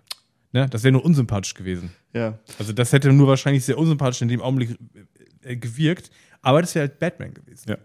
So, weil Batman kann da, Batman muss das ja, Batman will ja nicht die Kontrolle abgeben. Batman ist ein Kontrollfreak. In dem Augenblick, wo ihm jemand ein Lasso der Wahrheit ans Handgelenk macht und ihn dazu zwingt, Sachen zu sagen, die er eigentlich nicht sagen will, ist das halt schon eigentlich, greift das ja so stark quasi in seine, in, in seinen Intimbereich, tatsächlich in seine Intimsphäre Ja. ein, dass der da eigentlich total einen Ausraster kriegen müsste, ne? Und das auch eigentlich nicht einfach akzeptiert. Dass er das, versteht mich jetzt nicht falsch, der soll jetzt nicht gegen Diana vorgehen in dem Augenblick, aber man hätte dieses, ich bin jetzt völlig peinlich berührt, auch das passt einfach gar nicht zu Batman. Und das passt übrigens auch zu dem Batman nicht wirklich, finde Die ich. Idee an sich ist ja wirklich nicht mal so schlecht, dass das, das mit dem Lasso der Wahrheit, das hatten wir auch schon bei Justice League mit Aquaman und so. Da war das ja auch, da war das, glaube ich, sogar eine ganz witzige Szene sogar. In, in, als in dem, ähm, the, im Ja, weil Flying das, Fox weil er es nicht merkt, dann redet genau, er irgendwas genau. und dann. und Batman merkt es ja, am Anfang auch nicht. Ja. Das heißt, die Szene hatten wir eigentlich schon mit Aquaman. Ja. Aber da hätte man mehr draus machen können, als das, was letztendlich daraus gemacht wurde. Und ja, und wie gesagt, und wir sehen ja später nochmal Bruce Wayne, äh, den Bruce Wayne, einen von dreien. Äh, und dann ist er wieder bieder ernst. Der lacht ja da nicht einmal, weißt du? Und, und da steht auf der Brücke und grinst so und das, das, das ist irgendwie. Also im Gegenteil, der, der, der, den wir hinterher sehen, das ist ja die Szene, wo, wo, wo er kurz bei Barry, ne, wo die Ja. sich kurz unterhalten, weil er mit dem Auto wegfährt, wo Barry ja noch sagt, ähm, also da geht es ja in der Sequenz geht's ja ganz kurz darum, dass Barry ihm ja eigentlich erklärt, er kann ja jetzt durch die Zeit reisen. Mhm. Ähm, und er sagt, hey, das, ich könnte auch deine Eltern retten. Und er ihm ja eigentlich erklärt, du, du musst meine Eltern nicht retten. Ne? Der- Das, was wir erleben, äh, macht uns zu dem, was wir sind. Also eigentlich das, was ja Keaton wiederholt das ja hinterher nochmal mit, mit, mit anderen Worten, aber das ist ja die gleiche Quintessenz. Und das, was ja spannend ist, das sagt, naja, dich, dich hat es ja auch zu einem Superhelden gemacht. Also nach dem Motto, du hast ja wenigstens was davon gehabt. Ähm, und dann sagt ja Ben Affleck, ja, aber, es hat mich auch einsam gemacht, ne, oder alleine. Ne, so. Und dann, dann sagt doch äh, Barry zu ihm, ja, wir können ja was essen gehen, ich habe eh Hunger. Und dann so dieser Moment, wo Ben Affleck sagt so, nee, komm, äh, dies, diesmal nicht, vielleicht nächstes Mal. Und das, das, ist, das ist tief traurig. Ja, Also in dem Augenblick hast du diesen Bruce Wayne, den du dir jetzt vorstellst, der fährt jetzt alleine in seine Höhle zurück und das ist eigentlich so ein, ein total vereinsamter Typ und der ist in dem Augenblick nicht mal in der Lage, nicht mal in der Lage, dieses Angebot, was Barry ihm macht, mit ihm was essen Ja. zu gehen, annehmen. Das kann er nicht mal annehmen. Also der ist im Prinzip, und das passt aber halt, wie gesagt, das passt eigentlich zu, zu der Affleck-Version, passt es eigentlich. Aber es hat mit diesem, es hat mit diesem kurzen Augenblick, wie er, wie er im Suit eingeführt wird in dem Film, hat das nichts zu tun. Das finde ich irgendwie, also das ist weiterhin so, äh, bei Batman ist es irgendwie insgesamt schwierig, was so die, was eine, was eine, ähm, eine, eine konsistente und eine kohärente Figurenzeichnung angeht. Zumindest was, was, was, was den Ben Affleck Batman Ja, ja. betrifft, auf jeden Fall. Ich fand es trotzdem ganz cool, wie er dann seinen Boomerang wirft und dann Falconis Sohn am Kopf trifft. Ach, am Ende das noch. Ja. Ja, und ja. was ich auch witzig, also wie gesagt, wenn man wenn man erstmal das soweit ist und das andere ausklammert, wie er sagt, ich habe äh, Kindheitstrauma und dann sagt Falconis Sohn, ja, ich auch. Das, das fand ich dann wieder so, ja. Aber auch das wieder, da, ja, ich bin, ja, ich will da jetzt auch nicht, ich will da jetzt auch Die nicht. haben beides Lasso an, muss man dazu ja, sagen. das ne? stimmt schon. Ich will jetzt auch, ich will jetzt auch gar nicht ähm, sagen, dass man darüber jetzt nicht irgendwie Witze machen kann. Aber es ist natürlich schon was, wo ich sage, das ist ja, das ist ja ein Grundelement, das die Tragik dieser Figur eigentlich ausmacht. Und Ja, das in dem Augenblick für so einen Gag zu benutzen, das mache ich halt in einem Lego-Batman-Film. Also da breite ich das, da kann ich das ausrollen und ich kann es in einer Parodie machen, da passt es auch hin.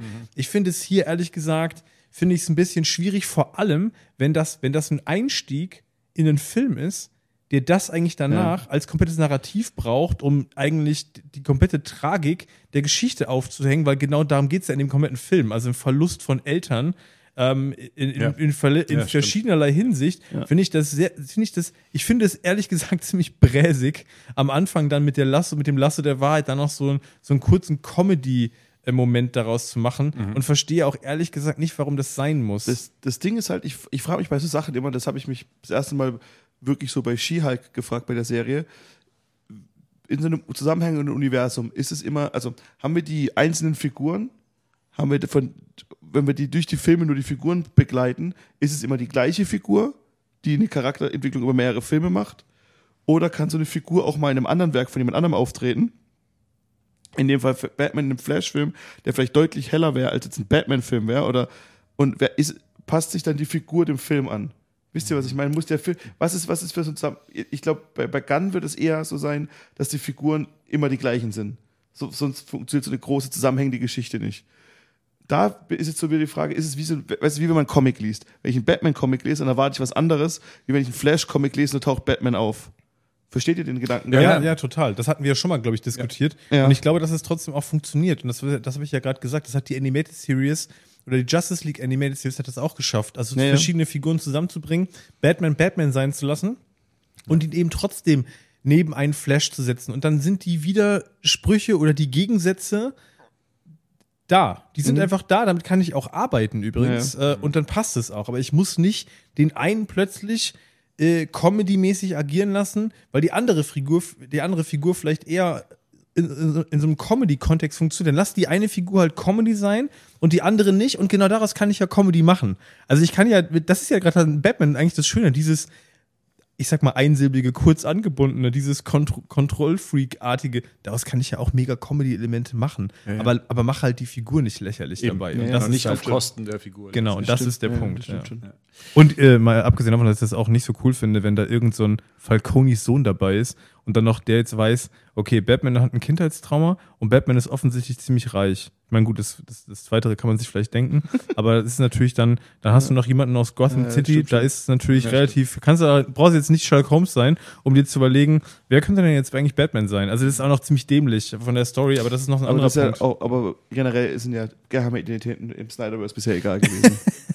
Richtig. Oder? Okay, Versuchen wir mal äh, Schritte vorwärts zu machen. Ich meine, wir wollen uns nicht zu lange mit Flash an sich aufhalten, weil, wie gesagt, das ist eigentlich gar nicht so unser Podcast-Bereich, sondern uns interessiert natürlich schon, wie dann die weitere Inkarnation von Batman in dem Film Ja. dargestellt wurde. Aber trotzdem ganz kurz zusammengefasst. Also ähm, Flash entdeckt auf einmal die Möglichkeit, ähm, die, in der Zeit äh, stehen zu bleiben, beziehungsweise sie nicht nur einzufrieren, sondern dass ähm, er dann eben auch einen Sprung zurück in die Zeit machen kann. Er ist dann eben in dieser Chrono Bowl und ähm, ja, kann dann nicht nur, und ich glaube, das ist der einzige Bezug auf den Snyder Cut, dass er sagt, er kann das nicht nur für eine Minute, sondern jetzt kann er es auch für einen ganzen Tag. Also ich glaube, das da mag uns bitte gerne jemand. äh, mag- Sekunden sagt er sogar, glaube ich. Ja, Ja? statt ein Nicht so Sekunden, wie in, wie in dem Sekunden Ort, wie heißt der Ort nochmal, wo das, wo der Snyder Cut stattfindet? Nee, nee, nee, das sagt er nämlich nicht. Der benutzt dieses andere, diesen ja. anderen Ort. Und da geht es aber um den Snyder Cut. Was aber ganz interessant ist, weil dieser Ort wird nur im Justice League benannt. Echt jetzt? Ja. Weil Snyder damals noch gesagt hat per Twitter, der Name sagt ihm gar nichts. Okay, aber im, aber im, aber im, Aber in Just, aber in Zeitreisen? Justice League macht er keine Zeitreise. Eben, deswegen das ist ein bisschen strange. Genau. Man möge uns korrigieren an dieser Stelle, wenn jemand da ganz Aber ich habe Justice League, tief drin steckt. da, bin- da bin ich mir aber ziemlich sicher, dass er in Justice League auf jeden Fall keinen Zeitsprung irgendwo hin macht. Dann macht, den macht er nur im Snyder Cut am Ja, Ende in, dem, in dem finalen Kampf. Ja, genau, das, aber da sind wir uns sicher, oder? Ja, ja, dass das so ist. 100%. Ja. Auch wenn, wie gesagt, das keinen Sinn ergibt, dass im Snyder Cut der Ort nicht genannt wird und gleichzeitig sich aber dann auf den Ort bezogen wird. Ja, schwierig. Das ist dann Das tatsächlich ist eine dann- Mischung. Ja, genau. Ja. Aber das ist ja auch das Prinzip des Films, dass sich hier Welten mischen. Ähm, genau, also Barry kommt dann eben auf die Idee, die Vergangenheit zu ändern, seine Mutter, seinen Vater zu retten ähm, oder eben zum, also ich glaube, es fängt an mit dem Gedanken, sein, nee, das kommt, auf die Gedanken kommt er erst am Ende, ne, nur seinen Vater zu retten. Ja, Er genau. kommt eigentlich auf die Idee, grundsätzlich das ganze äh, familiäre Dilemma aufzulösen. Und, Was äh, ja auch, was ja auch reicht. Also ja. wenn er die Mutter, wenn er die Mutter retten würde, dann wäre wär der Vater ja gleich zugleich sowieso Richtig. gerettet, weil der Mord an der Mutter ja gar nicht stattfinden würde. Genau. Und alles begann mit einer Dose Tomaten, die die Mutter beim Einkaufen vergessen hat. Und, Und- die packte er ihr in den Einkaufswagen. Und ich habe mich erst gefragt, warum er nicht, ähm, warum er nicht den Mörder einfach aufhält. Aber das wird erklärt im Film. Weil das ein zu großer Genau, Eingriff wäre. genau, das wäre ein zu großer, genau. großer Eingriff, Ja, dass genau. man diesen Mörder nicht aufhält, Mhm. sondern er macht, er will einfach nur was Kleines verändern und damit hofft er, dass er die, dass, er, dass der Butterfly-Effekt, den er anspricht, nicht so groß wird. Genau. Den, den Bruce ihm im Prinzip Mhm. eigentlich mitteilt. Ne? Also Ja. letzten Endes geht es ja darum, bei dem Gespräch, was ich vorhin kurz ähm, skizziert habe, Mhm. geht es ja genau darum, dass er ihm das erklärt und äh, Bruce ihm eigentlich sagt, wenn du in die Zeit zurückreist und irgendetwas veränderst, Ja. weißt du nicht, was du was passiert. Du könntest auch alles kaputt machen. Mhm. Und dann geht er ja eigentlich erstmal weg und ist, ist mit der Idee an sich erstmal fertig und sagt, okay, kann ich nicht machen, bis er eben auf diese Idee kommt, zu sagen, okay, Durch Iris. Genau, durch Iris Mhm. ein Stück weit. Ja, wobei da kriegt er nochmal dieses es- zu fixen und ne, und dann, und dann kommt er und dann setzt er sich ja nochmal an seinen Computer, guckt sich nochmal dieses, dieses Überwachungsvideo aus, dem- aus dem Supermarkt an und dann wird ihm ja klar, okay, wenn die Dose Tomaten nicht vergessen wird, Ja. dann muss die Mutter, dann muss die nicht geholt werden, der Vater muss nicht in den Supermarkt, die Mutter bleibt nicht alleine, der Einbrecher sieht nicht, dass, oder sieht, dass das Auto vom Haus steht, geht nicht in das Haus rein und es kommt quasi nie zu dem Mord an Nora Allen. Und damit ist im Prinzip alles gefixt. Er springt nur kurz da in den Supermarkt, wirft die Dose Tomaten in den Einkaufswagen und verschwindet und das ist es. Ja. Denkt er zumindest. Denkt ja. er, genau. Genau.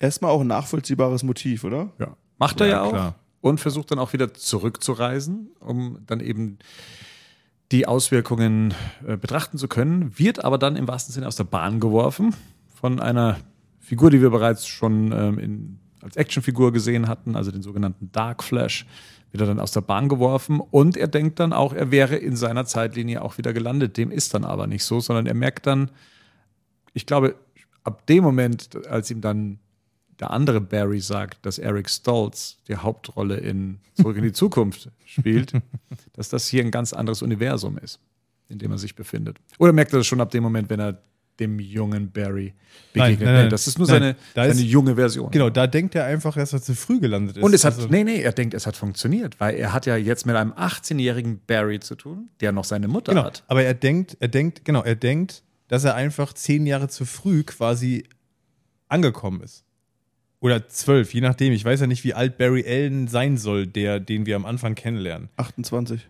Ah, ist das so? Dann haben wir. 18 und 10 Jahre, dachte ich. ja, kann zurück. sein, das weiß ich nicht. Aber Ja. er springt ja nicht zehn Jahre zurück. Er springt komplett, er springt Genau, und dann wird er 10 Jahre vor genau. rausgeschmissen. Und, er- und er denkt aber, ich bin in der Fall, ich bin, in, ich bin an einem falschen Datum sozusagen gelandet und jetzt muss ich ja einen Weg finden, wie ich wieder in meine Zeit komme. Und das ist ja eigentlich auch sein Plan. Sein Gen- Plan ist ja eigentlich, den, den jüngeren Barry zu betäuben, damit er vergisst quasi, dass, er, dass sie sich überhaupt begegnet sind, weil die Begegnung zwischen den beiden eigentlich schon zu, zu viel Interaktion ist. Und dann will er ja eigentlich nur wieder zurück in seine Zeit, also wieder zehn Jahre nach vorne. Und dann kommt aber das Problem, und da kommen wir mal drüber, da sind wir schon mitten in der Story, in den, in den ersten Problemen, weil dann kommt ja folgendes auf, dass nämlich er in dem Augenblick, wo er eigentlich diesen Plan umsetzen will, fängt das Gewitter draußen an und Barry fragt nämlich den, den jüngeren Barry, welcher Tag ist denn eigentlich heute?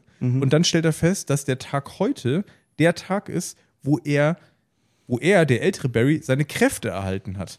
Das würde aber dem jüngeren Barry gar nicht passieren, weil der jüngere Barry nämlich gar nicht im Labor arbeitet an dem Abend, sondern eigentlich auf ein Date geht mit Iris We- West.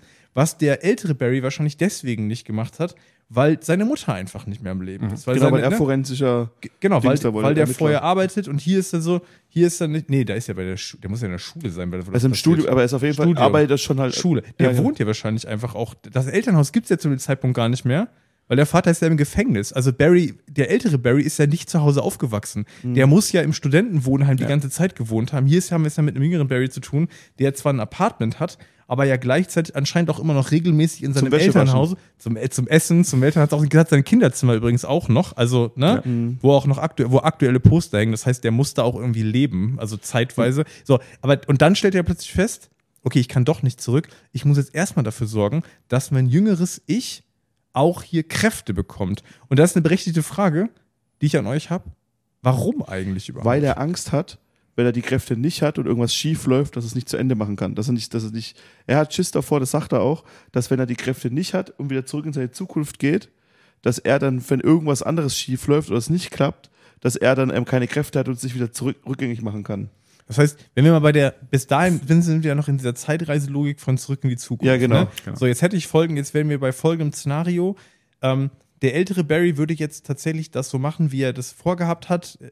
Er springt jetzt einfach wieder zehn Jahre nach vorne und hätte jetzt in, in dem Fall dem jüngeren Barry nicht zu den Kräften verholfen. Dann würde er quasi wieder in seiner Zeitlinie nach vorne landen, wäre aber nicht mehr Flash. Hätte, genau. Der würde da ankommen und dann würde er quasi, wäre er wie vorher, seine, seine Eltern würden noch leben, die wären jetzt auch alle zehn Jahre älter, aber er hätte einfach keine Kräfte mehr, weil er, weil er dieses, weil er diesen Tag oder diesen Abend im Labor ja nie verbracht hätte, den hätte, der hätte, das Event hätte ja gar nicht das stattgefunden. ist zumindest, oder das ist zumindest, was er denkt, dass es so sein könnte. Genau. Und dann haben wir natürlich aber auch das Problem, gut, dass wir uns da nochmal hier nochmal drüber unterhalten in Ruhe ähm, und auch unter uns.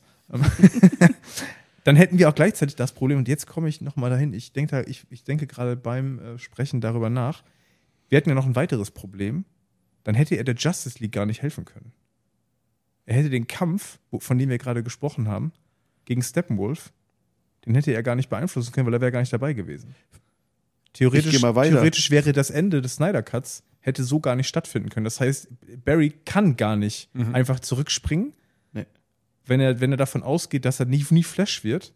Auch wenn das im Film aus meiner Sicht sogar fast die bessere Erklärung gewesen wäre, das hätte man tatsächlich einfach mal kurz aufgreifen können. Versteht ihr, was ich meine? Weil in der Zeitlinie hätte Steppenwolf den Kampf ja dann gewonnen, weil der, der, der Flash hätte das nicht machen können. In der Zeitlinie hätte es aber auch, glaube ich, das realistische, realistische Szenario wäre gewesen, dass äh, die Erde Krypton ist. Oder Neukrypton. Ja, nee, aber nicht, wenn wir zurück in der Linie sind, in, aus der er kommt. Wenn wir jetzt Aber die nur gibt es davon, ja nicht mehr. Ja, das wissen wir aber da noch nicht. Zu dem Zeitpunkt weiß es auch äh, Barry nicht. Also Ja, Barry genau, weiß es zu dem genau, er weiß Zeitpunkt es nicht, nicht. aber wenn Ja. er jetzt, also wenn wir jetzt mal, wenn wir der Logik folgen würden, Ich bin, bei der, er- ich bin bei der Zurück in die Zukunft Logik. ja, ja, genau, aber er, er wäre dann eher in dem Biff-Szenario gelandet, als Biff Präsident wär, wurde. Da wäre er jetzt aber nicht mit gelandet. dem Krypton-Szenario. Das Krypton-Szenario hat damit nichts aber zu tun. doch, aber, aber, Weil Flash aber greift ja jetzt- beim Krypton-Szenario greift Flash ja gar nicht ein. aber es gibt Superman nicht mehr. Das, das wissen, nein, das stimmt nicht. Doch, das wissen wir da wo er jetzt gerade ist, wo der Junge, wenn er jetzt einfach, da die Zeitlinie, wo- auf der er jetzt sich gerade befindet, Ja, aber die das- Zeit, ja aber genau, das wissen wir ja noch nicht. ja, ja, genau, wir wissen es nicht, aber wenn, wenn du jetzt an, was als nächstes passiert, ist ja, dass Sod angreift. Ja, schon klar. Das, aber, das, aber das weiß er zu dem Zeitpunkt auch noch nicht. Er geht zu dem Zeitpunkt ja davon aus, wie der Zuschauer auch.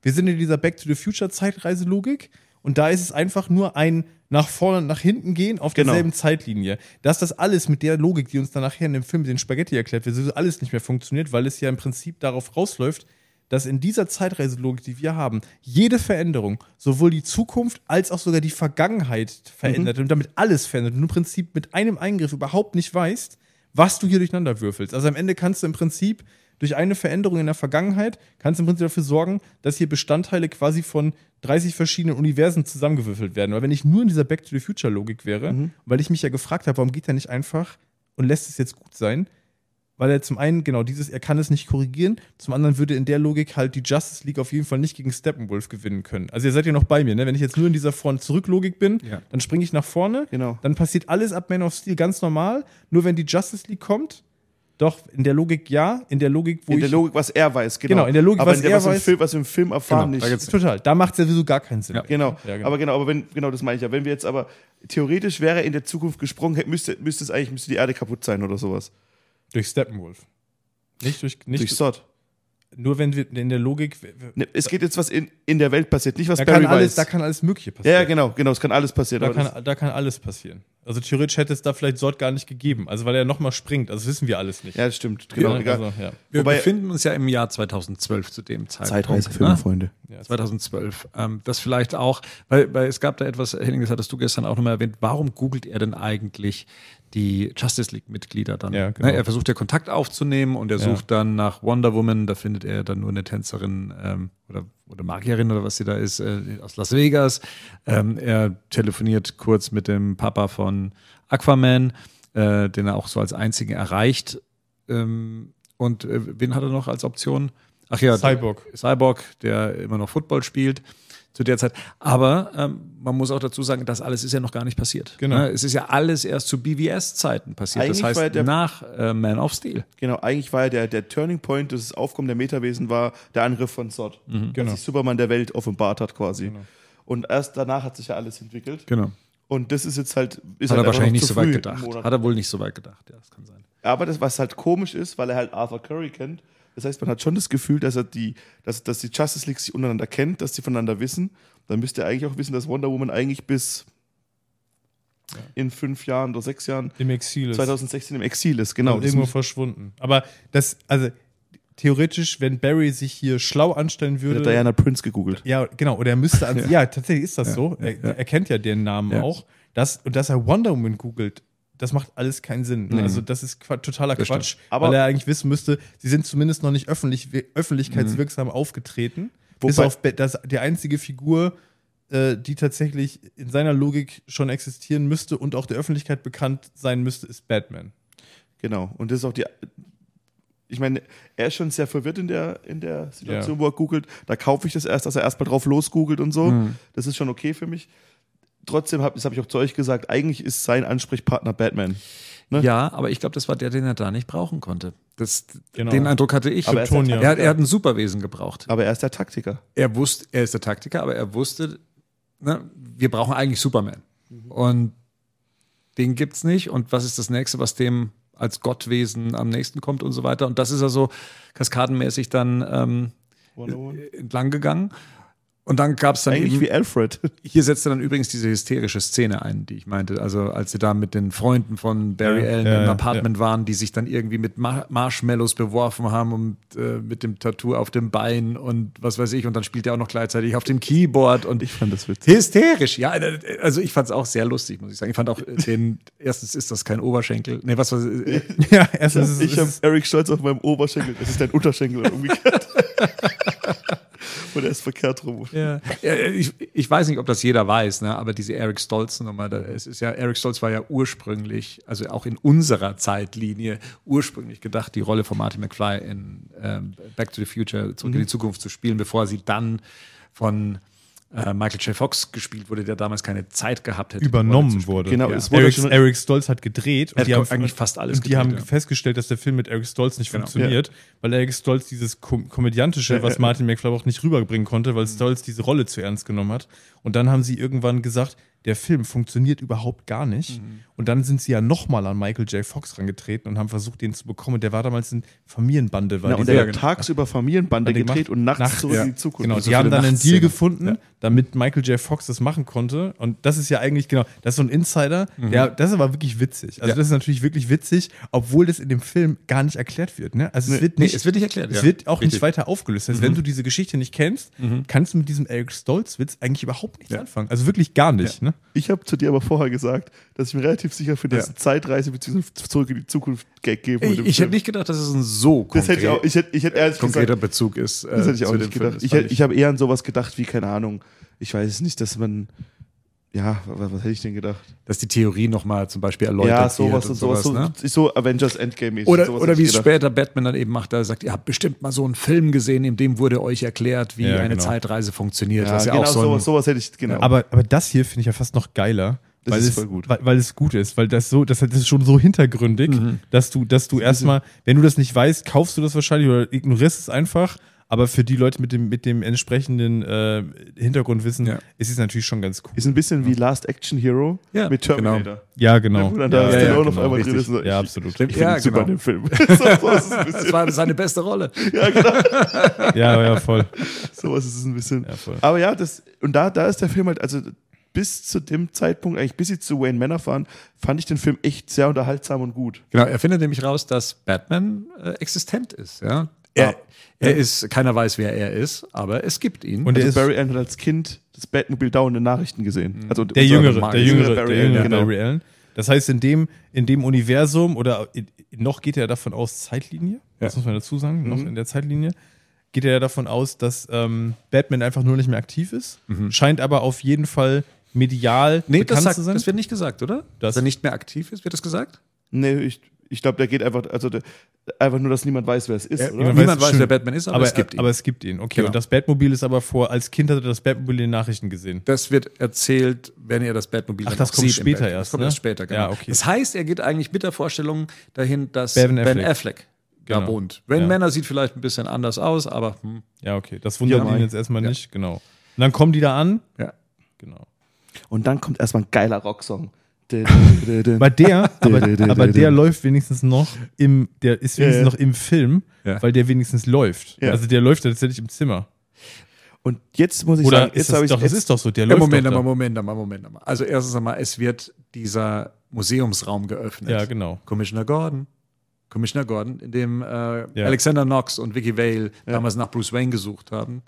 Und da stehen doch dann diese, der, der, Die Ritter. Der König der, Ja, der genau. Flechter und so weiter. Ja, genau. Und ähm, da gehen sie mal rein. Das, waren, das war schön, die, die Sachen wieder zu sehen. Das war, da bin ich dann das erste Mal so, ah, was sehe ich hier, was kann ich hier entdecken und sowas.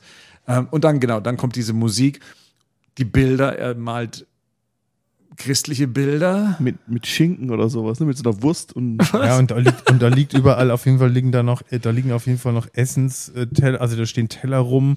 Äh, das sieht so ein bisschen aus wie einfach, okay, ich räume meine Bude nicht auf, Mhm. ne? Also so, ja, er hat, jemand, der halt keinen Antrieb mehr hat, überhaupt was zu machen. ja. Ja, also ich muss sagen, man wusste ja, wer jetzt dann kommt, also als Zuschauer, dass jetzt Michael Keatons Batman dann oder Bruce Wayne jetzt da in Erscheinung tritt. Und dann ist mir aufgefallen, dass solche Sachen ja nie eine Rolle gespielt haben. Was hört Bruce Wayne für eine Musik? Der 89er stimmt. Batman. Hat der noch andere Interessen wie Kunst? Äh, malt der? Was würde der sonst machen ohne diese Aufgabe, die er da hatte? Das hat mich schon so ein bisschen vom Kopf gestoßen, muss ich sagen, weil ja, das passt für mich erstmal nicht. Auch, dass er dann hier so diese Hippie-Musik dann in dem Moment ähm, auflegt. Ich weiß es nicht, aus, ich nehme an, die ist aus den 70er. Wahrscheinlich. Ja.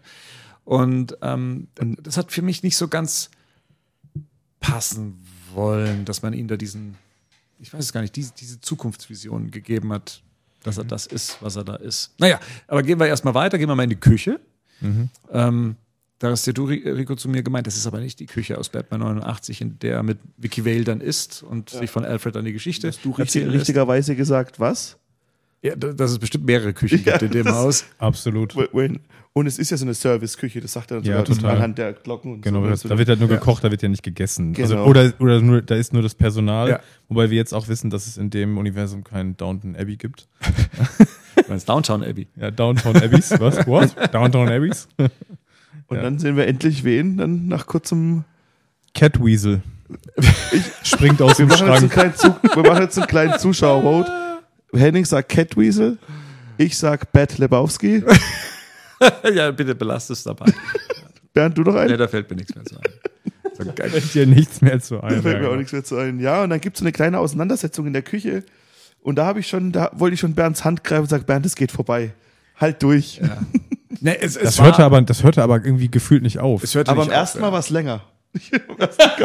Beim ersten Mal tut es immer mehr weh. ja, Ja. das ist richtig. Ach, ich, ich fand es dann irgendwie für diesen Kosmos irgendwie dann doch ganz okay, weil es hat für mich so ein bisschen etabliert, wir haben es ja immerhin mit einem Bruce Wayne zu tun, der noch agil ist. Ja, das ist, äh, also weil wir vorher immer die Theorie hatten, hat er irgendwie ein Exoskelett etc., um sich in diesem Alter, wir reden ja hier von einem Batman, der 60 ist oder einem Bruce Wayne, der 60 ist, auch wenn Michael Keaton 70 ist, aber der Film spielt ja ähm, zumindest in Universe ja vor zehn Jahren. Und deswegen gekauft, ja. Und das Ganze diente, glaube ich, auch so ein bisschen, um so ein bisschen Verwirrung zu stiften für die Leute, die jetzt nicht damit rechnen, dass hier Michael Keaton auftaucht, Ja, sondern ein älterer Ben Affleck. Ja, Wahrscheinlich. Aber ich glaube, das ist auch ein Problem, das ich mit dem Film habe.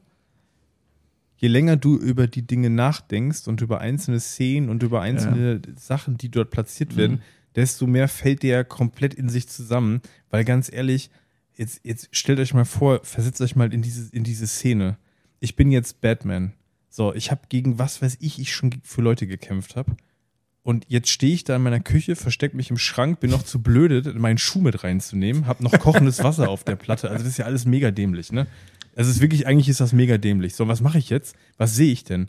Da kommen zwei Teenies rein. Der eine ist 18.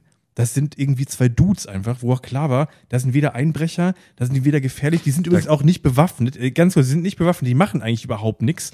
Die unterhalten sich da sogar noch und sagen so, hä, wer, ist hier irgendjemand? Also das ist so, die gucken sich da einfach nur um und dann springt der da aus dem Schrank und attackiert die ja jetzt nun auch wirklich nicht, von- nicht ohne, ne? Der wirft mit Messer nach denen. Ja, also das ist so ein bisschen so, Ja, ja. das ist schon sehr radikal. Also da denkst du dir so, passt das eigentlich so richtig, weil, weil so richtig rational wirkt es auch nicht, was der da macht. Da hast du so einen wütenden Opa, der da aus dem Schrank springt, irgendwie völlig verwirrt da irgendwie die beiden Jungs angreift. Also ich will mich da jetzt nicht aufhängen daran, Mhm. aber es ist schon so, so richtig passt es eigentlich nicht, weil für mich Michael, der Michael Keaton Batman ja auch schon eher so ein besonderer, besonderer Typ Ja. ist. Also das ist ja eher so ein, Ja. so, so jemand, der jetzt nicht einfach Gewalt anwendet, wenn er nicht muss. Mhm. Also das ist so, passt nicht. Der hätte vielleicht andere Sicherheitsmechanismen ausgelöst, Total, um die dann total. äh, Allerdings einzufangen, lebt er mittlerweile in der sichersten Stadt oder einer der sichersten Stadt Ja. der USA. Deswegen ist er auch nicht abgeschlossen. Ja. Nämlich, und Einbrüche, und du weißt, in der USA sind Einbrecher Einbrecher, die kann man auch mal angreifen. ja. ja. Ja, aber nicht so. Ja, ich also, find's- ich spätestens, ja auch wenn er sieht, wer die, spätestens wenn er sieht, wer die sind und die wehren sich jetzt ja auch irgendwie kaum. Den einen, also den, den älteren äh, haut er ja sofort um und den jüngeren, Das muss man noch dazu sagen. Das der ja Ältere hat seine Kräfte nämlich ja genau, das ist ja schon der Zeitpunkt, wo, wo, wo, uns, wo, wo der ältere Barry Allen die Kräfte nicht mehr hat. Den haut er ja sofort K.O. und der andere macht ja eigentlich gar nichts. Der wehrt sich nicht mal. Geht ihm aus dem Weg. Der geht ihm aus dem Weg, der lacht dabei noch die ganze Zeit, weil er es irgendwie witzig Ja. findet, dass er jetzt irgendwie das Messer mit dem Kochtopfdeckel irgendwie abgefangen hat und so Geschichten. Also, das ist irgendwie so ein bisschen Panne. Und spätestens, und dann bin ich bei dem, wo es ganz schlimm wird, und was ich auch im zweiten Mal immer noch genauso schlimm fand, der finale Sprung, mit dem hat er einen Besen in der Hand. Was hat er da in der Hand? Ein Besen, ne? Ja, ja. Mit, wo er auf den, wo er auf, auf den jüngeren Barry Allen draufspringt und, dann- der so in Zeitlupe sich anguckt, wie der fliegende Catweasel auf ihn zukommt mit einem Besenstiel in der Hand äh, und kurz zur Seite geht und dann fällt unser Michael Keaton Batman mit dem Besenstiel voran einfach komplett irgendwie ins ähm, Lebensmittelregal und liegt da irgendwie auf der kaputten Gemüsekiste. Also, Ja. äh, sorry, aber auch das wieder sowas. Muss man das machen? Also, das muss man nicht machen. Also es war schon mal gut, weil du dann gesagt hast, okay, unsere Obstkiste wird jetzt zur Gemüsekiste. Von dem her, äh, dafür war es das Ganze dann schon wert. Ja, ich meine, ähm, jetzt folgen eh ein paar Sachen, wo ich sage, hm, muss das sein? Überhaupt der ganze Look von Bruce Wayne, wie er aussieht, ne? Die, Ja. die langen Haare, dass er. Ja, okay, aber das finde ich, ja. Ja, also ich, ich finde, es sieht nach Perücke aus. Er benutzt wie eine Perücke, also dass er sich dann auch ständig die Haare, weil er es halt eben nicht gewohnt ist, aus dem Gesicht streicht. Das ist für mich so, ich weiß es nicht. Also hätte jetzt nicht sein müssen oder er hätte sich zum Zopf binden können. Ähm, irgendwie so in die Richtung. Ich weiß es nicht. Also so ganz will mir dieses, diese, dieses, diese Zukunft von Gotham City und ihm nicht so ganz logisch erscheinen, beziehungsweise ist das vielleicht ein Szenario, was ich mir jetzt da nicht so ausgemalt habe, dass das passiert. Ich hätte gedacht, man hat es hier mit einem Bruce Wayne zu tun, der immer noch verbissen darauf wartet, dass was passiert, dass er diesem, diesem ganzen Frieden nicht traut. Und ähm, wir erfahren ja auch gar nicht, warum es dazu kam, dass die Stadt auch so sicher ist, ob er sein Vermögen dafür draufgegeben Ist hat. aber oder, auch nicht ne? sein Film, ne? Ist nicht Ja, sein das stimmt, Film, aber, aber, es ist halt sein aber, Universum. Aber, wir- und wir sind ein Batman-Podcast. Ja. Okay, zu dem Verbissenen passt ja auch. Vielleicht hat er deswegen die beiden Jungs angegriffen, hat er gesagt, Ja. endlich mal wieder Endlich bisschen mal was zu tun. Endlich mal ein bisschen wieder das Action. will er, so. glaube ich, auch. Also Das ist ein tatsächlich, bisschen das Action wieder. das sieht man ja später, dass er sich ja wieder gern spüren möchte und dass er schon einen Anreiz drin Ja. sieht, wenn es um was Großes Dafür geht. kann ich, dafür kann ich in der Küche auch mal einen Teenager töten, das genau. ist dann okay. Ein bisschen komisch fand ich dann, dass er dann auf einmal solche Sci-Fi-Theorien äh, Drauf ausbreitet. hat. Ja, also dass er dann Spaghettis nimmt und dann eben erklärt, wie das alles funktioniert. Und zwar ohne auch nur einmal das zu hinterfragen, dass die zwei Jungs da gerade Blödsinn erklären, äh, erzählen für jemanden, dem das das erste Mal erzählt wird, von wegen, guck mal, wir zwei, ich bin der und ich bin der und ich kann das und ich komme aus der Zukunft und so weiter und sagt dann, ja, okay, so funktioniert Zeitreisen. Woher weiß dieser Batman, wie Zeitreisen funktionieren? Aber, aber das, das kaufe ich. Das wiederum Ja? kaufe ich. Ja, das wiederum kaufe ich, weil für mich Batman einfach der Typ ist, der irgendwie alles weiß. So. Ja. Das, das hat jetzt, das hat man in den Keaton, das hat man in den Burton-Filmen ja nie so richtig ausgespielt. Mhm. Aber ich finde, das passt so, das wäre in der Animated Series hätte ich das niemals hinterfragt. Da hätte er einfach so der Typ, okay, der weiß es halt. Warum weiß er es ja? Weil er, weil er, weil er der fucking, fucking Ba- Batman weil er ist, der fucking Batman Der ist, ist genau Batman, so. Der ist halt einfach Batman so. Und ich finde auch noch, so wie Keaton das macht, das ist es, das hat ja auch sowas von, ja, ich bin halt der Weise. So, ich weiß das halt und, ne, und ich erkläre das jetzt mal kurz. Und die auch mit so einer, muss man ja auch sagen, das ist halt auch einfach Michael Keaton. Ähm, da hat er es ja einfach noch drauf, ne? Also dieses, die Rolle hat er echt irgendwie drauf. Das kaufe ich irgendwie sofort. Selbst mit Bart und Perücke ist das für mich auf jeden Fall sofort so ein Bruce Wayne. Ja, der ist, der ist alt und ja, der hockt in seiner Küche und Drückt Barry Allen den Löffel in den Mund? ja, Essen anreichen. Ist aber auch dann nett. Dann gibt er dem, dann gibt er dem Tee noch den, den Teller mit den Spaghetti, nachdem er fertig ist. Genau. Und nachdem er dann irgendwie erklärt hat, wie das jetzt alles läuft und dass es im Endeffekt alles Hot Mess ist. Ähm, ja. Und dann geht's, das sind ja so Momente, und das meine ich zum Beispiel, da ist ja auch dieser eine Gag, ne? Der, der mit dem, was soll jetzt der Parmesan? Und dann sagt der Ja, ja. ältere Barry, die Metapher ist zu Ende, so, das, der Parmesan Das ist nur Garnitur. Das ist, das ist aber wirklich, das ist an Sachen, das finde ich witzig. Das sind so Szenen, die sind witzig, weil zwischen den beiden Ja. sind die meisten Sachen wirklich lustig, weil Ezra Miller, der es einfach auch wahnsinnig gut hinbekommt, diese beiden Figuren so zu spielen, dass du eigentlich nie im Film hinterfragst, dass das zwei verschiedene, Ja. Äh, dass es derselbe, dass dieselbe Person die beiden Figuren spielt. Das hinterfragst du nicht, weil das funktioniert einfach gut. Wie Ja, es funktioniert große- ja. super gut. Ey. Und das ist immer so, und das sind die Gags, von denen hätte ich auch noch mehr nehmen können, weil die halt sich nicht auf Kosten von irgendeiner Figur lächerlich machen und die beiden, zwischen den beiden funktioniert es auch genau. Ey, diese, die, die beste Szene ist einfach. Ach, sorry, hab ich nicht gesehen. Die beste Szene ist einfach, wenn er sagt, Bruce Wayne ist Batman? Genau. What? What? He's, he's Batman? So. Ja, so sorry. eine, ja. Ja, wobei es nachvollziehbar war, dass es für den wahrscheinlich wirklich nicht. Was hast du gedacht, was wir hier machen? Genau. Ich dachte, das ist das Cousins Dinner. Wie wo du wo gerade hast, wo wir hingehen. Das, ist, das sind aber, das Allein- sind so Perlen in dem Film. Allein, dass ja. die beiden Dummköpfe nicht auf die Idee kommen, sich unterschiedliche Namen zu geben, sondern wir sind Cousinen, die, Cousins, die beide exakt gleich aus und Barry heißen. und die ganzen Kiffer, die sich einmal in Frage stellen. Ja, die, aber, die hinter, aber, die, aber die hinterfragen es wirklich nicht. Die machen noch Barry Gary, gut. Barry Gary Gags. Das ist, ja, Ja, das sind ja. halt schon die Highlights des Films, Das, schon das stimmt, das stimmt, das stimmt. Ähm, aber, aber weil du gerade eben sagst, auf Kosten anderer, da wird ja dann der Superman in Frage gestellt. Also das Ja, aber von Keaton. von Keaton, genau. Und da bin ich mir auch nicht sicher. Also ob das, warum, warum macht man das? Also warum gibt es diesen Dialog von wegen, hier ist das nicht ein bisschen zu sehr on the Echt? nose? dass Findest du? Ja, Findest du? Ich finde es, und ich bin Superman-Fan, aber ich finde es, ähm, ich finde es super passend, weil ich Ja. das dem Keaton Batman total abkaufe, dass der so, dass der das so suffisant eher so kommentiert. Und ich finde, das passt so, weil, weil es gibt ja schon auch. Kann fliegen, schießt Ja, Laser so- aus, halt auch, was ist also das ist noch Superman. So, Was ist denn So. genau? Also ich finde so. bist, ja, und und du nennst dich hm. Batman. Ja, aber nicht Super Batman.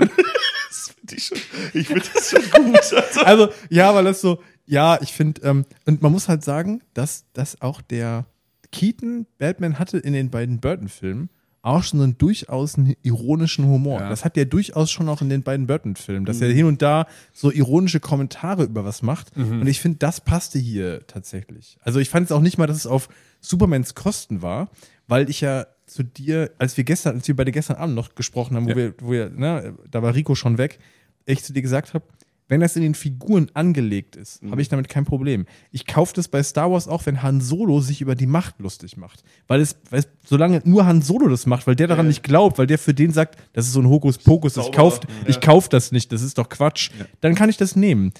Der Film darf es halt nur nicht dann übernehmen. Wenn es in der Figur bleibt, okay, und hier ist es tatsächlich klar, Michael Keaton kennt ja gar keine Metawesen in seinem Universum bis dahin. Der denkt sich, okay, warte mal kurz, der Typ kann fliegen, schießt Laserstrahl aus seinen Augen und nennt sich Superman. klingt, ein bisschen, klingt ein bisschen drüber, oder? Also, verstehe ich noch, weil überleg mal, der kennt ja gar keine Metawesen. Für, den ist, für den ist das einfach Quatsch, was er mir gerade erzählt. Ne? Ja. Ähm, letztendlich geht es ja dann eben darum, dass sie seine Hilfe brauchen. Ja. Und Keaton lehnt erstmal ab. Bruce Wayne lehnt erstmal ab.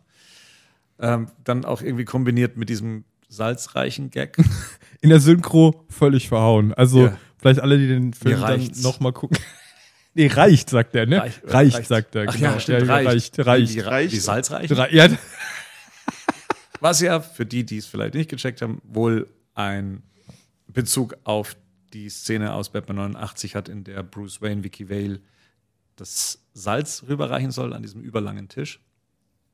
Ist wahrscheinlich Ja, ein weil, Zitat. aber es gibt, es ergibt halt im Deutschen einfach gar keinen Sinn, Ja. weil reicht. Aber sie haben es probiert. Ja, klar, sie haben es probiert, nur reicht ist halt einfach gar keine Antwort. Also es ist halt, es ist überhaupt nicht klar, was jetzt Sache reicht. ist. Es, ja, es reicht, aber, ja. aber es reicht könnte auch bedeuten, ähm, er reicht, ich bin Ja. dabei. Das könnte das Gleiche bedeuten. Also das Ja. könnte beides bedeuten. Das ist so, das ist halt das Ja. Schwierige, weil im, im, im, Original sagt er einfach Pass und das ist natürlich ganz klar Mhm. so, okay, ich bin, ich bin raus, ne? Das ist Quatsch so.